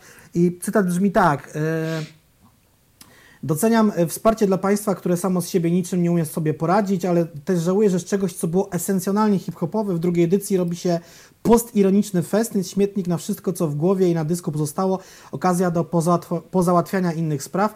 Nie wiem, co żenuje mnie bardziej, to, że po tych wszystkich latach przyklaskuję 50-letniemu niemieszczącemu się wbicie typowi, chodzi o Norbiego, za to, że raczył się do niego na szybko zesrać, czy ta licytacja za hojność, której ze względu na szczytny cel trzeba wyłącznie kadzić. O, właśnie, je... o tym nie powiedzieliśmy, o tej licytacji, kto ile wpłacił, no bo teraz na przykład wiesz, ale no ja już, ja już widzę tą licytację. Znaczy bo... ja nie mówię do ciebie, ja mówię do niej, tak, tak, tak, tak, tak, tak, tak, bo ale słuchajcie, Tako wpłacił 100 koła, tak? No, Tako wpłacił 100 koła. E, Kenke już wpłacił wcześniej 100 i dał jeszcze teraz dwójkę. Trójkę e, chyba, dał ale no tak, tak. dwójkę, trójkę, tak. no tak, dał... ale właśnie teraz się wszyscy nas zesrywali, no, że tu wiesz, że skoro BDS dał 30, dał 30 no to Białas Kenke też 16, może więcej, nie? Mata dał 17 zbiórki, ale też dorzucił od siebie tam jeszcze ileś tysięcy, tam nie wiem, dwa czy trzy to nie jest istotne, słuchajcie, jeżeli no. 38 milionów Polaków dałoby złotówkę, to mielibyśmy 38 milionów złotych. To też jest kropla w morzu potrzeb. Jak już mówiłem, służba zdrowia jest studnią bez dna. To są, już nie mówię o tym, że teraz, yy, nie, chcę, nie wiem czy o tym mówić, przez to, że są wstrzymane różne zabiegi w szpitalach, śmiertelność COVID-u może odbyć, odbić się w normalnych chorobach wśród wielu ludzi, nie tylko na samym COVID-zie. I to jest no. dopiero dramat. Nie? No, dlatego wiecie. No, Ale ciężki temat. Ciężki. Dlatego tak jak tutaj już się przewija przez cały czas i myślę, że nie to będzie puenta z naszej strony. Pomaganie to jest nadal pomaganie. Gdzie, gdzie dani, dani nominowani odnajdą się na drzewkach, tam się odnajdą. Yy, tak, samo Ale... jak, tak samo jak epka, tymka, dla wielu może być to kolejny sposób na wybicie się. Yy, a jeżeli... Starajcie się nie psuć po prostu innym zabawy, no nie? Bo, bo to jest takie, to tak, jest takie tak. so-so bardzo, no nie? Ta tak, cała tak, akcja. Tak, Dobra, przechodzimy do kolejnego nomen omen trupa. Hip Hop Camp 2020 nie będzie go w tym czy, roku. Czy ja, czy ja powiedziałem to zbyt ostro? Mam nadzieję, że nie. Chociaż może tak to zabrzmiało. Nie, nie chodziło mi o to, że... może już w ogóle się nie odbyć. Tak, właśnie, bo nie chodzi... Ale zaspoilerowaliśmy już kurwa całą dyskusję, no ale dobrze. eee... Kurczę, no. Do tej pory, poza datą, która jest tam gdzieś na headerze na Facebooku, E, nie pojawiło się nic... Nawet wydarzenia nie ma. E, tak, właśnie nic. nie pojawiło się nic bardziej konkretnego. Nie ogłoszono żadnego artysty, chociaż gdzieś tam jakieś domniemania już mogły iść e, po postach, no ale też nie. Kurwa, no strona e, Joytown czy Hip Hop Campu nie jest aktualizowana od 2019 roku. Dramat, no nie? I nie, że od 2019 31 grudnia, tylko pewnie od kiedy odbył się poprzedni Hip Hop Camp nic z tym nie zrobiono. E, w ogóle zauważam tutaj pewną ciągłość, że coś jest kurwa z tymi festiwalami, że one przez lwią część roku nie publikują nic, po czym od nowa budują swój fanbase. No, o, to gadaliśmy chyba dwa tygodnie temu o e, Kraków Live, e, Kraków Live Festival. Nie chcę być sobą mądrą głową, ale może po prostu wychodzą z założenia, że lepiej już ogłaszać jak coś mają i nie spamować ludziom tablicy, no, tylko tam standardowo życzenia na nowy rok i widzimy się tam w wakacje. Ale nie? przecież y, artyści na Opener 2020 byli wiadomi na kilka miesięcy przed Openerem 2019. O, oczywiście mówię o headlinerach, headlinerach, tych najważniejszych. Przecież to nie są imprezy, które bukujesz dwa miesiące przed. Mm -hmm, Chyba, że jesteś Mazury Hip Festival. Ym... Podoba mi się dzisiejszy podcast. Eee, ale... Oskarżamy i ubliżamy. Nie, no bez przesady. Cały czas staramy się ja być gdzieś, wiesz. Ale kurczę, czy, bo nie wiem, czy wiecie, drodzy Państwo, moi mili, Państwo. E, że będzie teraz tak, że wiele firm w Polsce, które stały na słomianych nogach, będzie wykorzystywało. Nie no, słomianych mam wrażenie bardziej. G nie, gliniany. Kolos na glinianych nogach, takie tak, jest tak powiedzenie. Mhm. No dobrze, chciałem, zapał. chciałem stworzyć swoje coś. Ja pierdolę, musisz mi to zabierać. eee, chodzi mi o to. Przerwałem ci. Tak, chodziło mi o to, że wiele firm teraz będzie wykorzystywało zupę z nietoperza jako powód upadku. I będzie to wykorzystywało PR-owo, będzie to wykorzystywało, nie wiem, wobec jakichś e, wobec jakiejś chęci zaciągnięcia e, pomocy od państwa, od Unii Europejskiej, od czegokolwiek. Albo A- nawet tych zbiórek publicznych. A prawda jest taka, że one po prostu już od dawna były chujowo prowadzone i same się, za, e, same się miały zaorać, więc jakby niestety tak teraz będzie. I to nie chodzi teraz o oskarżenie, że Hip Hop Camp akurat to tak wykorzysta, bo myślę, że to jest odwrotna sytuacja, że Hip Hop Camp po prostu zostanie przez to dobity. E, a, no bo ja nie twierdzę, że hip, że Hop Camp był źle zarządzanym festiwalem. Na ten temat było mnóstwo różnych plotek, że raz kondycja festiwalu była lepsza, raz gorsza i tak dalej. I nie, nie piję tutaj do tego, że chcę oskarżyć ich o e, złą organizację i pracę, tylko bardziej chcę powiedzieć, że chcąc, nie chcąc, ta cała sytuacja może ich dobić. E, no bo już mówiło się wiele o tym, że, że rzeczywiście festiwal podupada. Ja upatruję w tym troszeczkę, e, to tutaj też zapisałem w notatkach, że, że Camp utrzymuje cały czas tą polską cenę festiwalu. Więc, bo, ale, bo, bo Kemp, jest... ale tam poszły podwyżki, które się nie podobały uczestnikom, ale... No tak, jak no w bo ogóle- wiesz, no bo jednak gro, gro ludzi, którzy, e, którzy jeżdżą na Kempa, to jednak Polacy. Jakby, no, jakby nie patrzeć. No, Polacy od lat utrzymują ten festiwal. Od, y, No właśnie, no i i teraz 10 zobaczcie. lat? Więcej? E, I nie można patrzeć na to, że Camp jest e, konkurencją dla innych festiwali e, około hip-hopowych czy hip-hopowych w Europie, tylko on konkuruje z polskimi festiwalami, czyli on musi mieć cenę taką, która będzie konkurencyjna z festiwalem w Płocku, w Giżycku, w Ełku, w Wolsztynie 500 innych jeszcze miastach, które kurwa się zesrały i muszą mieć swój festiwal rapowy. No tylko, i to jest że problem. jakby pamiętajmy, że Kemp miał zawsze tą dla... Przede wszystkim Kemp był bardziej dla tych old school słuchaczy niż new school, to też się zmieniało z latami. No i oni mieli zawsze tą, tych kilka żelaznych gwoździ programu, dużych ksywek z Nowego Jorku, czy z zachodniego, czy z wschodniego wybrzeża, czy tam ze środka, którzy przyciągali fanów no, amerykańskiego rapu z całej Polski i tutaj z okolic. No Niemcy przyjeżdżali, nawet Włosi potrafili przyjechać na No tak, ale Niemcy, ale Niemcy już mają swoje, swoje lepsze imprezy, gdzie po prostu za kilka euro więcej już mają kurwa takie line-upy, że to jest wiesz, niepojęte, no nie? Więc wiesz, No, no, jest Splash Festival w Niemczech jest przede wszystkim, No, no, więc- to jest więc- Kozak Festival. więc mówię, tutaj jest, bo na przykład y, wiele się mówiło, bo to był też zrządzenie losu i akurat świetne działanie y, organizacyjne Joytown, że w momencie, w którym Macklemore i Kendrick Lamar już byli na w chuj dużym piku popularności, zagrali na kempie w, jed, w jednym byłem roku i kurwa mać, zagrali tylko dlatego, że zostali zabukowani ponad rok wcześniej, bo po prostu ludzie od kempa wiedzieli, że to będą gwiazdy i przecież y, w wywiadzie, e, dobrze pamiętam, Radek Miszczak, tak? Tak. E, Sam mówił, że no gdyby bukowali go już na tą edycję z takim naturalnym wyprzedzeniem, jak to robią zwykle, no to Ke- e, sam Kendrick pochłonąłby 80% budżetu całego festiwalu. Czyli no jakby sami rozumiecie, że utrzymując polską cenę, tam nigdy nie zadzieje się dobrze, niestety. No ale żeby, no A czy ja myślę, że Kempowi przyda się rok oddechu i jakaś potężna, jakaś oddechu to jest Jeżeli- bardzo ciekawe słowo. w tak, jeżeli to nie będzie jego ostatni dech. Tak, tak, w sensie dobrze, że oni chyba się nie silą, żeby coś próbować robić w tym roku. Niech odpoczną, zrobią przetasowanie w firmie, niech, niech nie wiem, wpuszczą kogoś tam ze świeżą głową, y, niech, posta- nie, niech na przykład postawią na jedną kartę i pierdolą tą polską cenę, kurwa, i zrobią typowy europejski festiwal, nieco droższy, z, z większymi wymaganiami i który, Na szczęście w wiesz, Czechach czas realnie nie ma euro. No nie? Ale dobra, bajera jest No, taka. To prawda, to prawda. Może szczęście, może na nieszczęście. Słuchajcie, bajera jest taka. Ja sobie teraz przejrzałem, e, jak to na kempie było z polskimi artystami i generalnie do pewnego momentu polskich raperów to było tyle, co kot napłakał. To był zespół, dwa zespoły.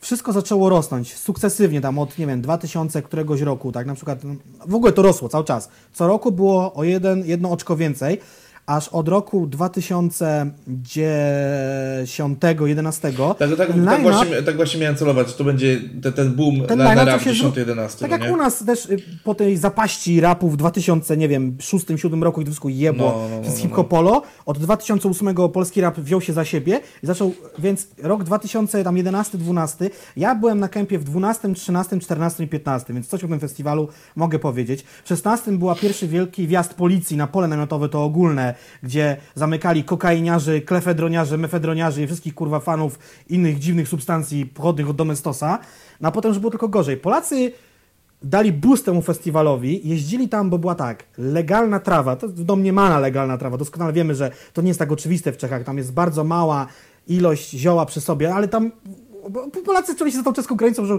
kurwa już mogą jointa w samochodzie już kurwa za świeckiem, nie, nie świeckiem, no tam kurwa za, nie wiem czym, No, za odpalać, nie ta granica, nie ta granica, tam nie wiem, mm, No dobra, nie mniejsza większość, no.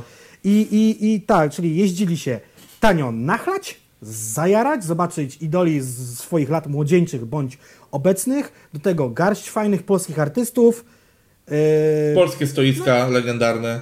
Polskie stoiska, gdzie mogłeś się napić, kurwa, z mechem, pisem, pichem, chadą, góralem yy, i wieloma innymi artystami. Yy, miła atmosfera, wszyscy są sympatyczni, to jest taki Woodstock, wszyscy są tam permanentnie pijani albo zjarani, więc są dla siebie super mili. Yy, Co mogę jeszcze więcej powiedzieć? I tak to wyglądało do momentu, aż ktoś wpadł na pomysł, że sprzedawanie klefedronu i, i, amfetaminy to super pomysł na hip-hop campie, bo generalnie po to się na festiwal, żeby leżeć wygiętym na alejce, kurwa, w kałuży własnego moczu. i- No, fakt, że, y, fakt, że. Polacy e, zajebali ten festiwal. No i ja tak, podpisuję. fakt, fakt, że słyszałem wiele opinii na temat tego, że po 16 roku bardzo dużo zmieniło się, jeżeli chodzi o restrykcje.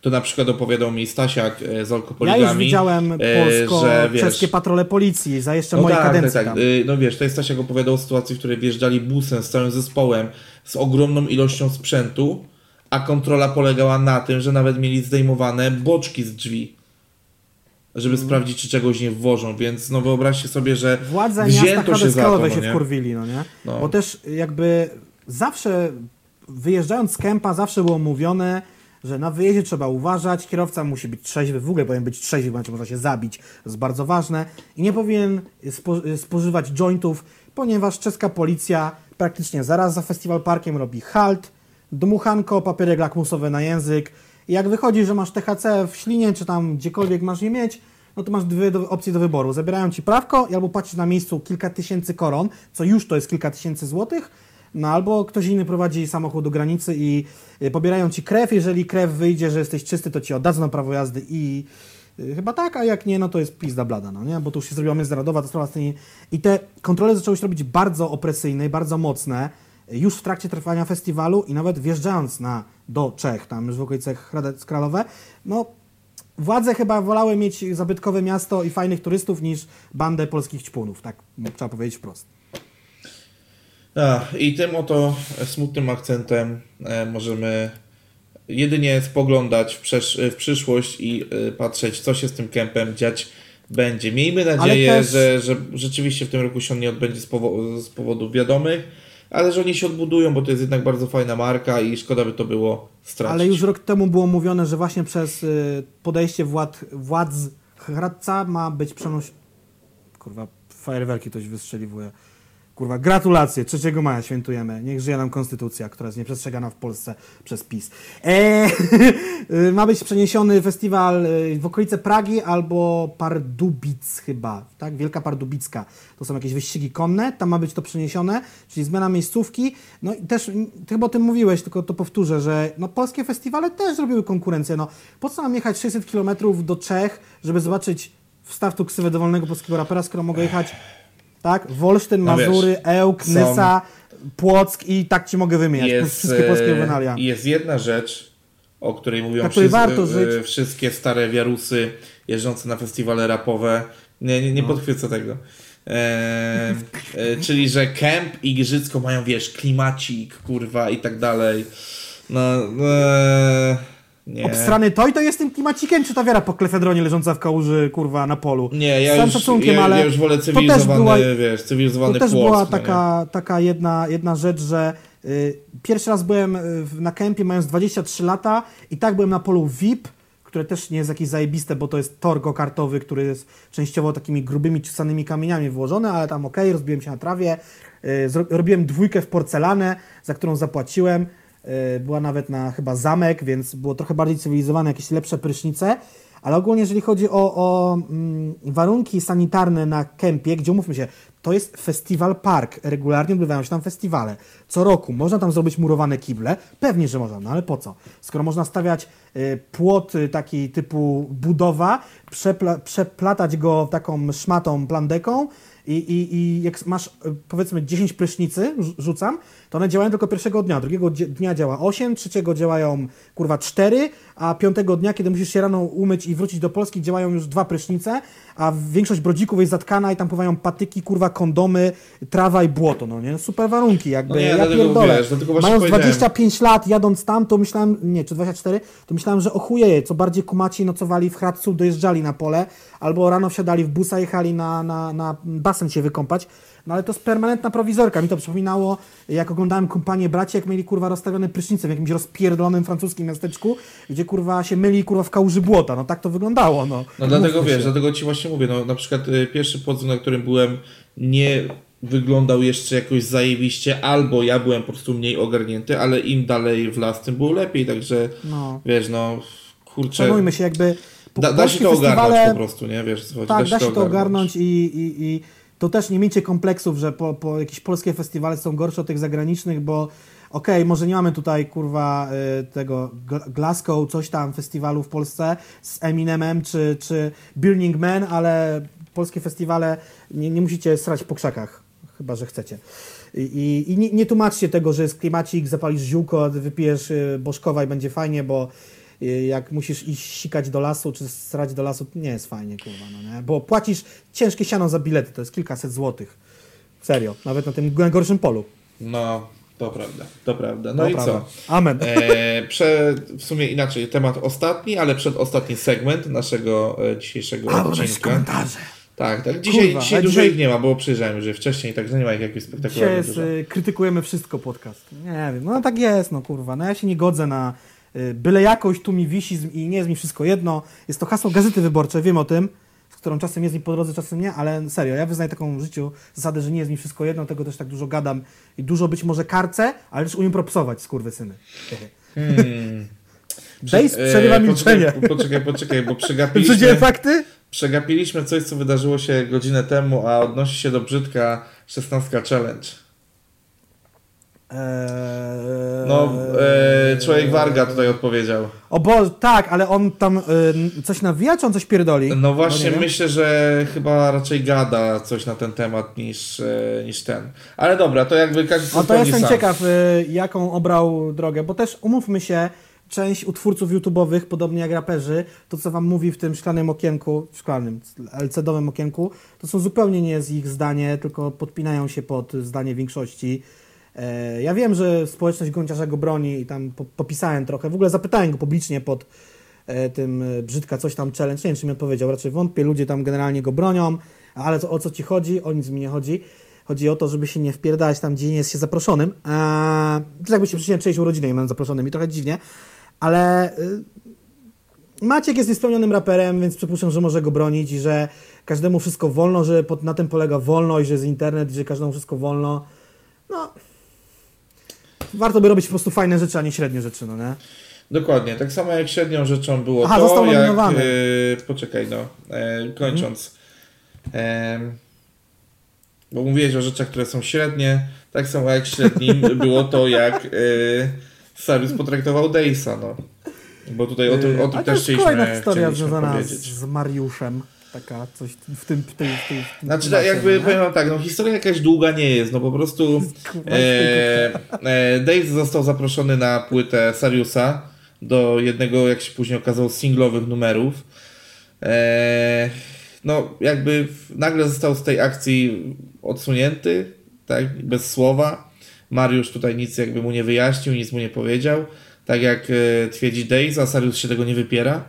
E, s, gdzieś tam e, ktoś z, z otoczenia Sariusa powiedział do Daze'a, że no stary, on nie wie jak ci to powiedzieć, ale nie, ma nie być żadnych gości na płycie i tak dalej.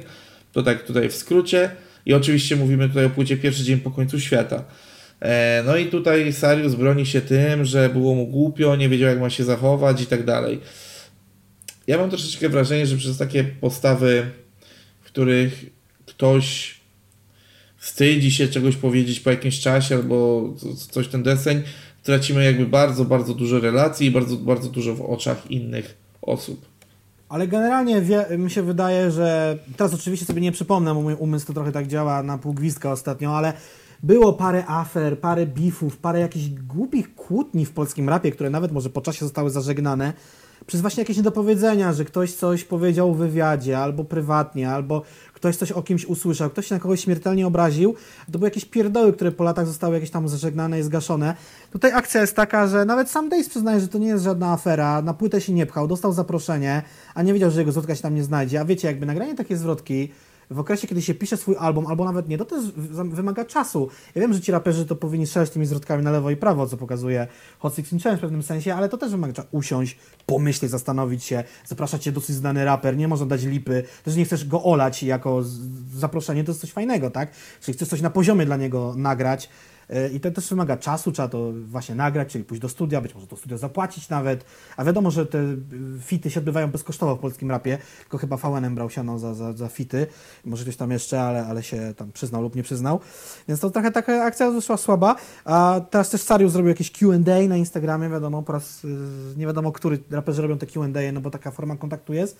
I powiedział, że mm, na pytanie, czy opowie coś o akcji z Daysem, że odpowie, ale tylko za, tak za 7-8 miesięcy, jak on wywołał mnie po jakimś czasie do, od premiery y, pierwszy dzień po końcu świata. Nie sądzę, że Days kogoś wywołał, wywołał tylko odpowiedział na pytanie swojego fana i takie trochę to jest olewcze ze strony Sariusa, no nie? Że jakby tak trochę zaprosił, potem nie powiedział, że zwrotki nie będzie, a na końcu tego Daysa tak zlał. No tak, no zlał, ale tu gdzieś też rzucił, że niby tak, że tam wyjaśnił sobie na Płocku i tak dalej, że wszystko będzie ok i itp. itd. No, może tak, ale jakby mógł to ja zrobić Ja to jakoś tego czytuję tak trochę no, nie wiem. Znaczy... Zaczep, zaczepno kpiąca, on tak powiedział. Kurczę, Kpiąco no jakby ci, ci, co byli na streamie w poprzedni wtorek, nie teraz ten, tylko poprzednio, od kiedy nagrywamy, e, po, poznali historię mojego poznania się z Sariusem i nomen omen z Lechem świętej pamięci. A, e, więc no ja Sariusa już kilka latek znam. Prowadzi rock'n'rollowy tryb życia. No trochę tak i też jest specyficzną osobą, jakby on, mam wrażenie, że tych przemian swoich czy tam swoich postaci, które chciał w tym rapie sprzedawać, też już miał kilka.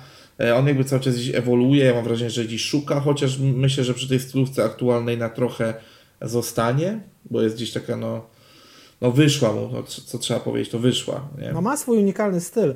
E, ja, ja w ogóle mi się wydaje, że to też może być tak, że jak ktoś słucha Sariusa, a parę osób go słucha, hehehe, he, he, parę, e, to słyszy u niego taki, takie wersy, takie wtrącenia, że Um, kiedyś był zlewany, nie wiem czy przez środowisko, czy przez swojego ex-wydawcę, czyli Asphalt Records, którzy nie szczególnie go promowali. Sam czy, przez, zresztą... E, czy przez swojego ex-przyjaciela, dla którego jednego z synów jest nawet ojcem chrzestnym.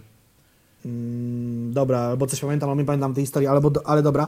I, I, mi się wydaje, że u niego też jest taki trochę, to kilku raperów w Polsce ma, nawet kilkunastu, że jeżeli jesteś zlewany i gnojony, kiedy zaczynasz, albo kiedy dobrze ci idzie, a jakby jesteś w tym etapie wznoszącym, no potem się robisz taki trochę, takim trochę skurwysynem się trochę musi stać, no i takim trochę buńczucznym, trochę złośliwym, trochę ironicznym, a też wiadomo, że Sarius y, ma trochę niewyparzony język, no z BDS-em to wiadomo, że się nie lubią, bo to już chyba w internecie oficjalnie gdzieś tam poszło. I sporo ma innymi osobami może Sarius też tam mieć jakiś kłusę, no nie wiem, no ciężka jest ta branża i ryje łeb, to trzeba przyznać, no nie? I, I, też jest trochę niewdzięczna i trochę jest brutalna też w tym wszystkim. Takie, takie mam refleksje z tym głównym, no nie? Yy, każdy, każdy sobie rzepkę skrobie, jak mówi stare polskie powiedzenie. Yy, a więc teraz e, zobaczymy, co wyście wyskrobali w naszych komentarzach. Kurwa! Kolejne płynne przejście, kolejne płynne przejście e, w a. tym odcinku. E, dobrze, czy ja mogę dzisiaj selekcjonować komentarze? Dziękuję. Tak, znaczy zanim, za, panie, zanim ja wejdę na swój kanał, a więc zaczynamy od najstarszego, czyli od komentarza Gronwiza, którego tutaj pozdrawiamy, bo jest stałym oglądającym i podcastu, i streamów. O, to on! Ten tak. jeden, nas zagląda. Nie no, to e, odnosi się tutaj do, do tematu mas maseczek, mianowicie co do maseczek odnośnie tematu, to na przykład SBM Label dodaje maseczki wielorazowe z ich logiem do zamówień na ich sklepie. Jaki z tego morał? Jebać sobotę. Znaczy nie, myślę, że on po prostu tą sobotę nie lubi albo lubi Youngmana, ale generalnie eee... podkreślę, podkreślę, jeszcze raz, wyłączyłem cię przez przypadek, nie jesteś gdzieś tutaj na jakiejś karcie. większość rapowych marek odzieżowych zaczęła robić maseczki, robi je w tej chwili BOR, BDF, No tak, tak, e, tak, tylko Floral, Floral zobaczy, Opał, wiesz, SB e, i tak dalej, dalej, i tak Floral dalej. Opał, mówisz jakby to byli gracze. Już miałem ci zwrócić ostatnio tydzień temu na to, na to, na to uwagę. Będą, Opał już jest, będą, będą, to jest kwestia Tak, czasu. Lubię, ale nie wierzę w to. E, nie no, tutaj Gronwitz chciał e, rzucić, e, myślę, że bardziej to, że SBM Label dodaje te maseczki do swoich zamówień, a nie ciągnie dwie dychy za, za to, no nie? No ale jak ja też mówiłem, jak mam kupić od pani Joli, która mi uszyje ze starego prześcieradła w bloku, albo kupić od y, jakichś tam sprytnych sprzedawców z Allegro za miliony dolarów, to wolę już kupić od tego rapera i przynajmniej mogę sobie przeczytać specyfikację. mm, tych No tych tak, ale, one ale wiesz, ale jakby... opisy mają, no nie? Ale jak, żabce. wiesz, jakość y, SBM ogólnie, jeżeli chodzi o ciuchy, daje ci jakieś y, prawdopodobieństwo tego, że ta maseczka będzie dobrej jakości, więc akurat tutaj, No. tutaj, tutaj akurat gdzieś to może się mijać z tym, co mówisz. W sensie chodzi tylko o to, że oni dają Ale darmo, nie? No dają za darmo, ale w końcu przestaną dawać, bo tak jak mówiłem, ta pandemia będzie trwała kilkanaście miesięcy. Zresztą będzie chuj wie, jakie będą regulacje prawne w naszym kochanym kraju, bo jeszcze w marcu wszyscy pukali się w głowę na maseczki, teraz każdy w nich chodzi. W ogóle ja nie wiem, czy wprowadzenie maseczek w Polsce to był dobry pomysł. Maseczki są potrzebne, tylko że jak Polacy potraktowali maseczki, wszyscy zachowują się jakby pandemii już nie było. Wszyscy nich zapierdalają po dworze w tej chwili. To prawda, no tak wiesz, dlatego, Szkoda tyl- flow, no dlatego nie? tylko prawilne maseczki na twarz. I pamiętajcie, że jak już macie je bawełniane, nieważne od kogo, pieszcie je i zmieniajcie. To Tak nie jest. jest kurtka, żeby nosić to przez całą zimę bez prania, tak? Czy coś. E, dobra, tutaj Jakub Jankowiak rzuca szatko, nigdy nie mów nigdy, czas płynie i nie wiemy, co będzie jutro. A nie wiem, Choler, czego to właśnie, był komentarz. cholery ja też nie, a bardzo nie chcę mi się oglądać naszego poprzedniego odcinka, żeby wyłapać. Ej, no mówmy się, my to nagrywamy, potem ty jeszcze podczas montażu to oglądasz, więc to jest, to jest syndrom montażysty, no jak masz to potem obejrzeć zmontowane, to chce ci się żygać, tak, więc... No. A, a jeszcze najlepsze to, że nie pamiętasz, co mówiłeś, to jest też niesamowite. Ludzie są Eee. dobrze przekonani, że my pamiętamy co, kiedy, gdzie mówimy, no nie do końca. E, idźmy dalej. Lukas Synol. Odnosząc się do tego tematu Tymka, można sądzić, że chce coś na tym urać, ale z drugiej strony gość chce dać coś pozytywnego w takim czasie, jaki mamy.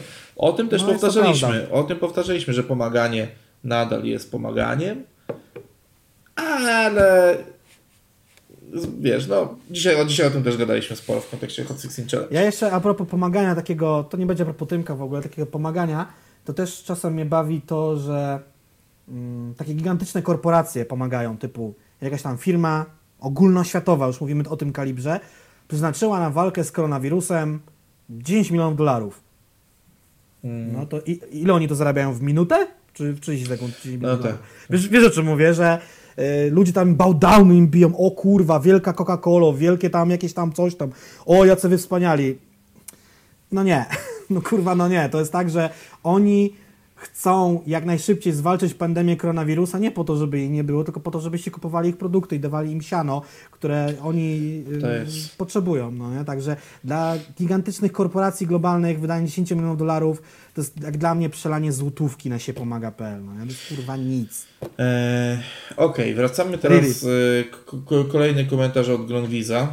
E, Że dobił on do sekcji komentarzy, w takim razie czeka na temat z VNM-em i że zgadza się ze mną, że VNM nie jest odosobnionym przypadkiem, jeżeli chodzi o spadki w polskim rapie.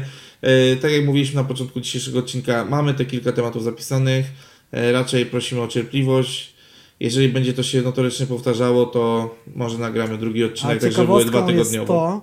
to, że dzisiaj jak Bartek chyba jechał do, do, do studia swojego, ja miałem okazję przesłuchać e, nowy no, singiel VNM-a i coś tam się u niego popsuło w życiu. To już w ogóle słowna historia.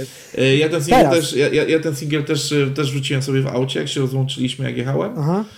Kurwa, tak by the way, bardzo dobry numer. To jest jedna No, rzecz. no, no, to jest no, jedna no. rzecz, druga W ogóle rzecz. tam taki, no, wiesz, taki ma, taki, nie wiem, on tam dwa razy podczas tego nagrania tak brzmi jakby naprawdę, no, bo to jest ciężka sytuacja, ja sobie z tego nie robię ja, tylko naprawdę to tak mega emocjonalnie też jest zarapowałem, no nie? No. Także. E, wracając do komentarza Gronwiza, bo to jest dalsza część. Druga część, druga Tak, część jest tak. dla mnie. E, tak. Jako, tak, Jacek Adamkiewicz, wiadomo, słucham rapu z całej Polski, ale jestem kurwa nieśmiertelnym ekspertem od poznańskiego rapu. Przypominam, ja w Poznaniu mieszkam tylko 12 lat, sporo rzeczy wiem, ale jeżeli chodzi o te rzeczy, które działy się przed 2008 rokiem, to wiem tyle, ile wyczytałem w internecie i, i dowiedziałem się od swoich kolegów, także też nie róbcie ze mnie takiego kurwa profesora poznańskiego rapu, no nie? Ale fajnie, że jestem. No dobra. coś- Yy, Ostatnio przecież byłem w teleskopie, kurwa, zapomnieliśmy o tym powiedzieć.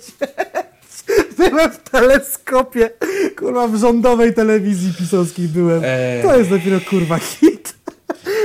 jako powiem Ci ekspert. tak, powiem Ci tak. Yy, wchodząc tutaj jeszcze yy, w, te, w temat yy, tego bifu Peja Paluch. E, to Znaczy jest bifu. e, Nie, nie, bifu. Że to powiedziano. No jest jakaś tutaj lekka niechęć może i tak dalej, ale O, kurwa, nie powiedziałbym, że lekko. ale no jakby wiesz, chodzi mi tutaj o... Zdążyli się już zdisować, przynajmniej Rychu Palucha. No, Ale chodzi więc- mi tutaj o to, y, o ten podział poznańskiej sceny na Team Dex i Team Paluch. No z tego co kojarzę, to raczej Nie, Dex nie, nie, z Paluchem trzymają się dobrze ze sobą, no nie? On chyba chciał podkreślić swoją niechęć do Rycha, ten Gronwis tutaj, bo e, to jest tak, że na poznańskiej scenie rapowej, nie mam teraz o tym mówić, jakby... Znaczy, w- możemy się odnieść, jeżeli nie zrobimy z tego laboratu, bo pragnę powiedzieć, że w poprzednim jest odcinku... półtorej godziny. Poczekaj, no ale w No nie? poprzednim odcinku sekcja komentarzy była tak samo długa jak pierwszy temat. No kurwa, no to nieźle. Dobra, do 2007 roku w, polskim w poznańskim rapie trwała zimna wojna, był obóz SLU i obóz PDG. Tak to wyglądało, chłopaki PDG Kartel pokłócili się z SLU 10 lat temu, poszły disy, przypominam, że kawałek z na legalu i moje miasto z Ząsową owiane jest disem na, na Slums Attack, jest też dis, chyba czy ty jesteś gratem, czy też może nie, e, czyli jestem szejkiem, chyba też jest disem na, na, na SLU. E, była zimna wojna, Ma, Kaczor ma, była- małe, wtrącenie, bo jebnąłeś się, Nie e, się w ksywkach. Co powiedziałem? Moje miasto z Łomsą owiane nie było disem na Slums Attack, tylko na PDG. A, na PDG, tak. Tak, tak. Disem ze strony SLU i też tej większej ekipy na PDG. Tremor w 2007 roku dochodzi do pogodzenia, Góral wyciąga rękę, wszyscy się godzą, czyli Kaczor, y, Peja, Dex, Góral, Ramona, Rafi, Scheller, y, Gandzior, wszyscy mogą rozmawiać, nagrywać. To też daje taki oddech tej poznańskiej scenie. Poznańska scena zawsze była mocna, mocna jest, mocna raczej będzie, bo też się pojawiają nowi zawodnicy tutaj. I, i, i, dosyć skonsolidowała się. Wtedy nastąpiły różne tam fity, gościnki, chociażby które, PDG su- i... które słuchaliśmy na streamie, chociażby ostatnio. Tak, PDG i SLU na mixtape Dexa, Kilazi wystąpili w klipie do szacunku ludzi ulicy i tak dalej, i tak dalej, i tak dalej. E, Potem jakoś była też taka historyjka, że to będą już didaskaje totalne, tam Kaczor pospinał się z Góralem, trochę go tam potem się nie kolegowali, potem Kaczor się też z Rychem pospinał się, nie, nie, kolegują, nie kolegowali się, potem nagrali ze sobą, nie było spoko i znowu się nie kolegują i generalnie jest tak, że do momentu, kiedy rozpadło się Slums Attack,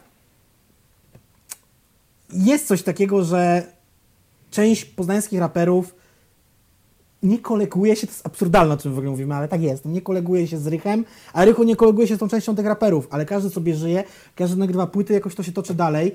Yy, co mogę więcej powiedzieć? A spina w ogóle między Rychem a Paluchem wyniknęła z... Mm, to chyba w ogóle się wzięło z najpierw wypowiedzi Palucha o Multim, potem było jakieś takie coś w stylu Q&A, czy Rychu wrzucił po prostu post u siebie na fejsie, y, jakiś taki niedzielny czy weekendowy, gdzie jakiś tam użytkownik go zapytał o to, co sądzi o, o nie wiem, czy o Paluchu, czy o Szpaku. On tego Szpaka trochę pocisnął, zahaczając BOR i od słowa do słowa poszły Instastory, wiadomo, poobserwowałem to i tam doszło do spotkania Rycha z, z, z Paluchem w cztery oczy. I nic ono tak naprawdę nie rozwiązało. Panowie, że tak powiem, yy, są, to można powiedzieć, pokłóceni, tak? No wiesz, no bo ale to, to jest troszeczkę taka akcja, no bo jakby nie trzeba być omnibusem i, i, i bywalcem, kurwa, tak zwanych salonów backstage'owych, żeby wiedzieć, kurwa, no kto z kim się lubi, jak to z kim nie, a tutaj akurat na przykład Ale w czasem potrafią stronę- tak ludzie zaskoczyć. Tak, ale zobacz, to ale, historie. ale, ale zobacz, że na przykład widać gdzieś tą zażyłość e, pomiędzy Dexem, a właśnie tą ekipą Paluch, tam wiesz, Scheller, e, Słoń, e, DJ Tech i tak dalej. Oni wiesz, jakby tu, tu widać, wi- widać, że ci wszyscy ludzie mniej lub bardziej się gdzieś trzymają razem, e, albo Mhm. poprzez to, że na przykład Sojna dobrze się trzyma z Tekiem, bardzo dobrze jakby nie patrzeć. Nawet miałem spotkanie z nimi jakiś czas temu. A nie, przepraszam, pomyliłem Teka teraz z, z DJ-em Rycha. Rinkiem. Tak, z drinkiem, DJ dokładnie. Tak, tak, tak. No, ale w każdym razie widać, że ci ludzie jakoś nie mają do siebie złego nastawienia i tak dalej. A mam wrażenie, że to jest wrażenie też, które jest co do bifu e, Peja TD, że Peja po prostu jest tym wiecznie obrażonym chłopcem, który musi, wiesz, musi się zawsze do wszystkich gdzieś tam przypierdolić, no nie, w jakiś mniejszy lub większy sposób, no nie. Ja tam tych zakulisowych spraw tak naprawdę nie znam. Y, Chyba ty, tysiąc osób pytało mnie, dlaczego Selu się rozpadło i tak dalej. Też może to być też akcja w ogóle, jeżeli chodzi o, o Peję i Palucha, że no mówię, Peja nagrał z Multim, Paluchowi to się nie podobało, mocno krytykował, Rychu nie widzi w tym problemu, Paluch widzi w tym duży problem. E, tak naprawdę wciąganie tych wszystkich youtuberów w branżę rapową, wiadomo, wi- widzicie czym się kończy, jeżeli chodzi o to Hot 16 Challenge. E, potem są z tego same problemy. E, i, I też jakby nie było, y, w ogóle z tego wszystkiego jest włączony Góral. Góral chodzi po lesie, przytula się do drzew i, i czyta książki. Razem, takie- razem z paprociadem. Razem z paprodziadem, jak zresztą widzieliśmy w, w singlu. Y, Jakby on się nigdy w, tym, w tych wszystkich sprawach nie udzielał i raczej też spora część ludzi się nie udziela, ale to też może być to, że jakby taka symboliczna korona poznańskiego rapera, takiego most hype out the moment, rozgrywa się między Rychem a, a Paluchem, tak? W tym momencie i to też może być taka walka No, ego czy ambicji, no nie? Tylko wiesz, że to jest trochę taka walka Rycha, który już dawno nie jest jakby w czele peletonu polskiego rapu, Mhm. z Paluchem, który jest top 5 polskiego rapu, takim w sensie, wiesz, no patrzymy na sprzedaże płyt, patrzymy na to, co się dzieje, Ale wiesz, w na czasach, koncertach kiedy- i tak dalej, no nie? Kiedy Rychu był number one, to Paluch był w podziemiu albo... Ale, nie, no był w podziemiu dobrze, ale poczekaj, ale to jest jedna najważniejsza rzecz, ja to zawsze mówię i to jest przykład też polskiej Każdy ma piłki. swoje 5 minut, no nie? To Niektórzy mają jest, 15. to jest swoją drogą, ale top w czasach PEI, kiedy on był na topie, O, oczywiście. nie nawiązuje w ogóle do, do topu, na którym jest Paluch, no nie? To, to jest w ogóle, to jest, ja kiedyś miałem, to, to jest dyskusja, którą Teraz miałem, jest internet, wiesz, dużo bardziej rozwinięty, inne pieniądze, inne wszystko, no nie? Zupełnie yy, miałem tą dyskusję z Rychem kiedyś, Mhm. face to face, bo tydzień w tydzień miałem koncert Kłeby, a tydzień później jego. Mhm, I gdzieś tam jako po prostu zmęczony życiem y, i słabym przychodem z koncertu y, organizator, gdzieś tam nabąknąłem po prostu może niepotrzebnie, że no tydzień temu mieliśmy tutaj Kłebę i tu pełna sala w ogóle i tak dalej. Tu mówimy o raczej różnicy, że na koncercie Kłeby było czterokrotnie więcej ludzi niż na, na Rychu. Mhm. No Rychu, Rychu mi się odwiózł tutaj, zaraz to też było nasze pierwsze spotkanie ogólnie face to face, więc y, może rzeczywiście, może przesadziłem. E, ale wiesz, ale... Zaraz mi powiedział, no ale ja też kiedyś byłem na czasie. No i wiesz, że my też kiedyś zapełnialiśmy kluby. I ja wtedy z tej dyskusji się już wyłączyłem. To była krótka wymiana zdań, bo ja nie chciałem brnąć właśnie w to, że no wasze zapełnianie klubów, a teraz to zapełnianie klubów to są dwie różne rzeczy. Oczywiście ja wiem, że Rychu na to nie odpowie, bo yy, wiem, że ma w dupie ten podcast, bo wiem, że ma w dupie ten No podcast. ale to nie było tak, że to nie były podobne ilości ludzi, a czy to mogło być No nie, więcej mniejszych nie, klubów, ale stary, umówmy się, nie, nie, nie, takie hale typu no. arena też się zapełnią. Ja wiem, że to nie były stadiony ani openery, No ale, ale nie, no, ale Paluch też nie zapełnia stadionów, no nie, ale nie, chodzi mi o coś, o coś takiego, że to, że Rychu odpalał w swoim mieście e, legendarną imprezę, na której było jeszcze dwóch te innych raperów, której inni organizatorzy w Polsce chętnie by nazwali festiwalem, no to, to wiadomo, że wiesz, że Rychu zapełniał tą arenę, bo jest u siebie w mieście. Ale na ostatniej arenie już tego nie było. Mhm. A, do, a wiesz, jakby po, porównywalne ilości ludzi były wtedy na arenie, gdzie też był Kaz, gdzie był Young tam jeszcze był Płomień 8.1. Podobne ilości były na ostatniej arenie, co na podwójnie wyprzedanym paluchu w Tamie w Poznaniu. Więc no nie, nie, po prostu jakby, Nie no, jakby, mówię, sukcesy też- Rycha z najlepszych czasów nie nawiązują do szczytu, do, do, do jakiego doszedł Jest e, Paluch. 2020, no nie? Jakby Rychu ma swój fanbase. Y, Kiedyś zarapował, jak Depesze się dorobię swojej własnej subkultury, ma stały fanbase. Są sprzedawane płyty, grane koncerty, ale jakby mówię, no cholera, od jego czasów, tych The Best Of, wpis do raperów się pojawiło, wydał wpis do płyt, to wszystko się 17 razy przemieliło, no nie? I żeby też nie było, że teraz ja jadę po rychu i tak dalej. Bo sytuacja jest totalnie odwrotna. Ja nadal bardzo szanuję to, co on robi muzycznie. Naprawdę mega. Po prostu czasami już mi się nie podoba to trochę takie boomerowe przypieprzanie się do różnych rzeczy i tak dalej. Mam nadzieję, że teraz nagle nie wywoła jakiejś, e, jakiejś spiny pod tytułem, że dostaniemy jutro, znaczy w piątek jakieś sympatyczne stories, że co te grubasy pierdolą, Jacek Adamkiewicz i tak mnie nigdy nie lubił, kurwa i tak dalej. E, no mam nadzieję, że coś takiego się nie wydarzy. Po prostu to jest to jest tylko jakieś dla, dla mnie po prostu odniesienie się do tego, jak to wygląda i itp. Po prostu, mimo że notorycznie Rychu Peja wygrywa notowanie poznański rap.com na najpopularniejszego rapera e, w Wielkopolsce, U siebie w mieście, no. no to nadal to wygrywał się w mieście i dziwi mnie to niezmiernie i nie tylko od kiedy tu mieszkam, że tego nie wygrywa Paluch. Y, To jest też kwestia zboostowania sobie głosowania, wrzuceniem informacji o tym głosowaniu, no nie? Tak, bo Może być, bo, bo, być może, bo być może Paluch po prostu miał to wyjebane i nigdy nie, nie publikował, że w ogóle takie notowanie jest. A Rychu mógł. Nie powiedziałem, że robił, że mógł. Uważajmy na słowa. E, dobra, szybko brniemy przez e, dalsze komentarze. Oczywiście gro komentarzy to są komentarze, o które my poprosiliśmy, e, żebyście je wywołali, czyli tylko prawilne maseczki na twarz. Oczywiście w Ja o tym- komentarzu zapomniałem, miałem tak doskonałą Eee. pamięć. Pojawił pierwszy komentarz, ja mówię, co to jest? Eee, Myślałem, że jakieś im słowo. Tak, tak, tak. y, Tym razem będzie inne. E, Ziom pisze, że spoko podkaścik, dużo lepiej niż niejaki numer raz. Już mówiliśmy to ostatnio w przypadku Flinta. Nie obrażajmy innych. My wiemy, że jesteśmy trochę lepsi. Ja ostatnio mówiłem Bartkowi, że mógłby, mógłby do chłopaków uderzyć i zrobić im przynajmniej miniaturkę, bo y, jak ja widzę, y, to, to wygląda jak takie mega surowe wideo wrzucone zaraz po zmontowaniu, nawet bez wybrania. YouTube zawsze ci proponuje trzy miniaturki, no nie, tam są te trzy okienka. Y, słuchajcie, no i, dobra, nie się czepiania, ale to będą fakty. Jest dwóch gości mieszkających sobie w Poznaniu, którzy nagrywają podcast dla zajawki, mają z tego zarobione 10 zł. U mnie w panelu ostatnio widziałem, czy coś w tym stylu. I tak, Bartek robi grafikę nam do podcastu, montuje to. Mamy mikrofony, ja mam pchełkę, Bartek też ma moją pchełkę w tej chwili, ale też mamy swoje duże mikrofony. Yy, staramy się to zrobić, żeby przynajmniej miał jakieś ręce i nogi, żebyście nie cierpieli to oglądając tego albo słuchając. Codzienna gazeta muzyczna, no nie wiem, nikt im nie potrafi zrobić ani grafiki, ani miniaturki. Jest to trochę smutne, nie? Ja wiem, że, nie, bo zawsze ich miniaturką było zdjęcie, ale taką zaślepkę z, z nazwą CGM Rap Podcast, sezon coś tam, odcinek coś tam, można, to średnio osoba ogarnięta w Photoshopie potrafi zrobić, więc Jup. trochę profesjonalizmu, no nie? Dobra, e, tutaj Żółwik rzucił nam większy komentarz. Oczywiście zaczyna się od tylko prawilnych maseczek na twarz. Eee, pomysł tak, oczywiście od Paciorka i od jeszcze kilku innych osób. Ok, co do maseczek i Dejsa, to Hash Hashins też swoje maseczki sprzedaży. No, Fajnie. właśnie mówiłem. E, fajnie. A w temacie, co by widz, widz chciał. Może więcej Tego tematów. trochę nie rozumiem. Może tego więcej rozumiem. tematów typu Adamkiewiczowy, słowniczek rap, a ciut mniej komentowania i komentarzy pod przekopiowanymi treściami z pudelków czy innych glam rapów. No ja nigdy nie czytałem komentarzy na glam rapie, na pudelku i innych takich rzeczach. Yy, Nie będę ukrywał, ja zawsze Może przeglądam wszystkie, o, te, wszystkie o tą portale. akcję z Sobota i Youngman? Nie, nie wiem, trochę tego A, tak, nie rozumiem. może tak, tak, ale A też... tam yy, Kiewiczowi słowniczek rapu, no. Ja nagrywałem jakieś materiały tam, tłumacząc jakieś rzeczy, ale to jest, nie wiem, czy to się tyczy treści ogólnej, czy tego podcastu. E, znaczy Trochę nie, dlatego właśnie y, ja powiem tak, podcast będzie podcastem takim jaki jest i forma się nie zmieni. Będziemy poruszali mniej lub więcej tematów Aha, ciekawych lub bardziej. A poczekaj, tylko Trochę- tutaj skończę, a wiecie, a na tematy, na które czekacie od Jacka, no to męczcie Jacka. No dokładnie, i tak mnie męczą.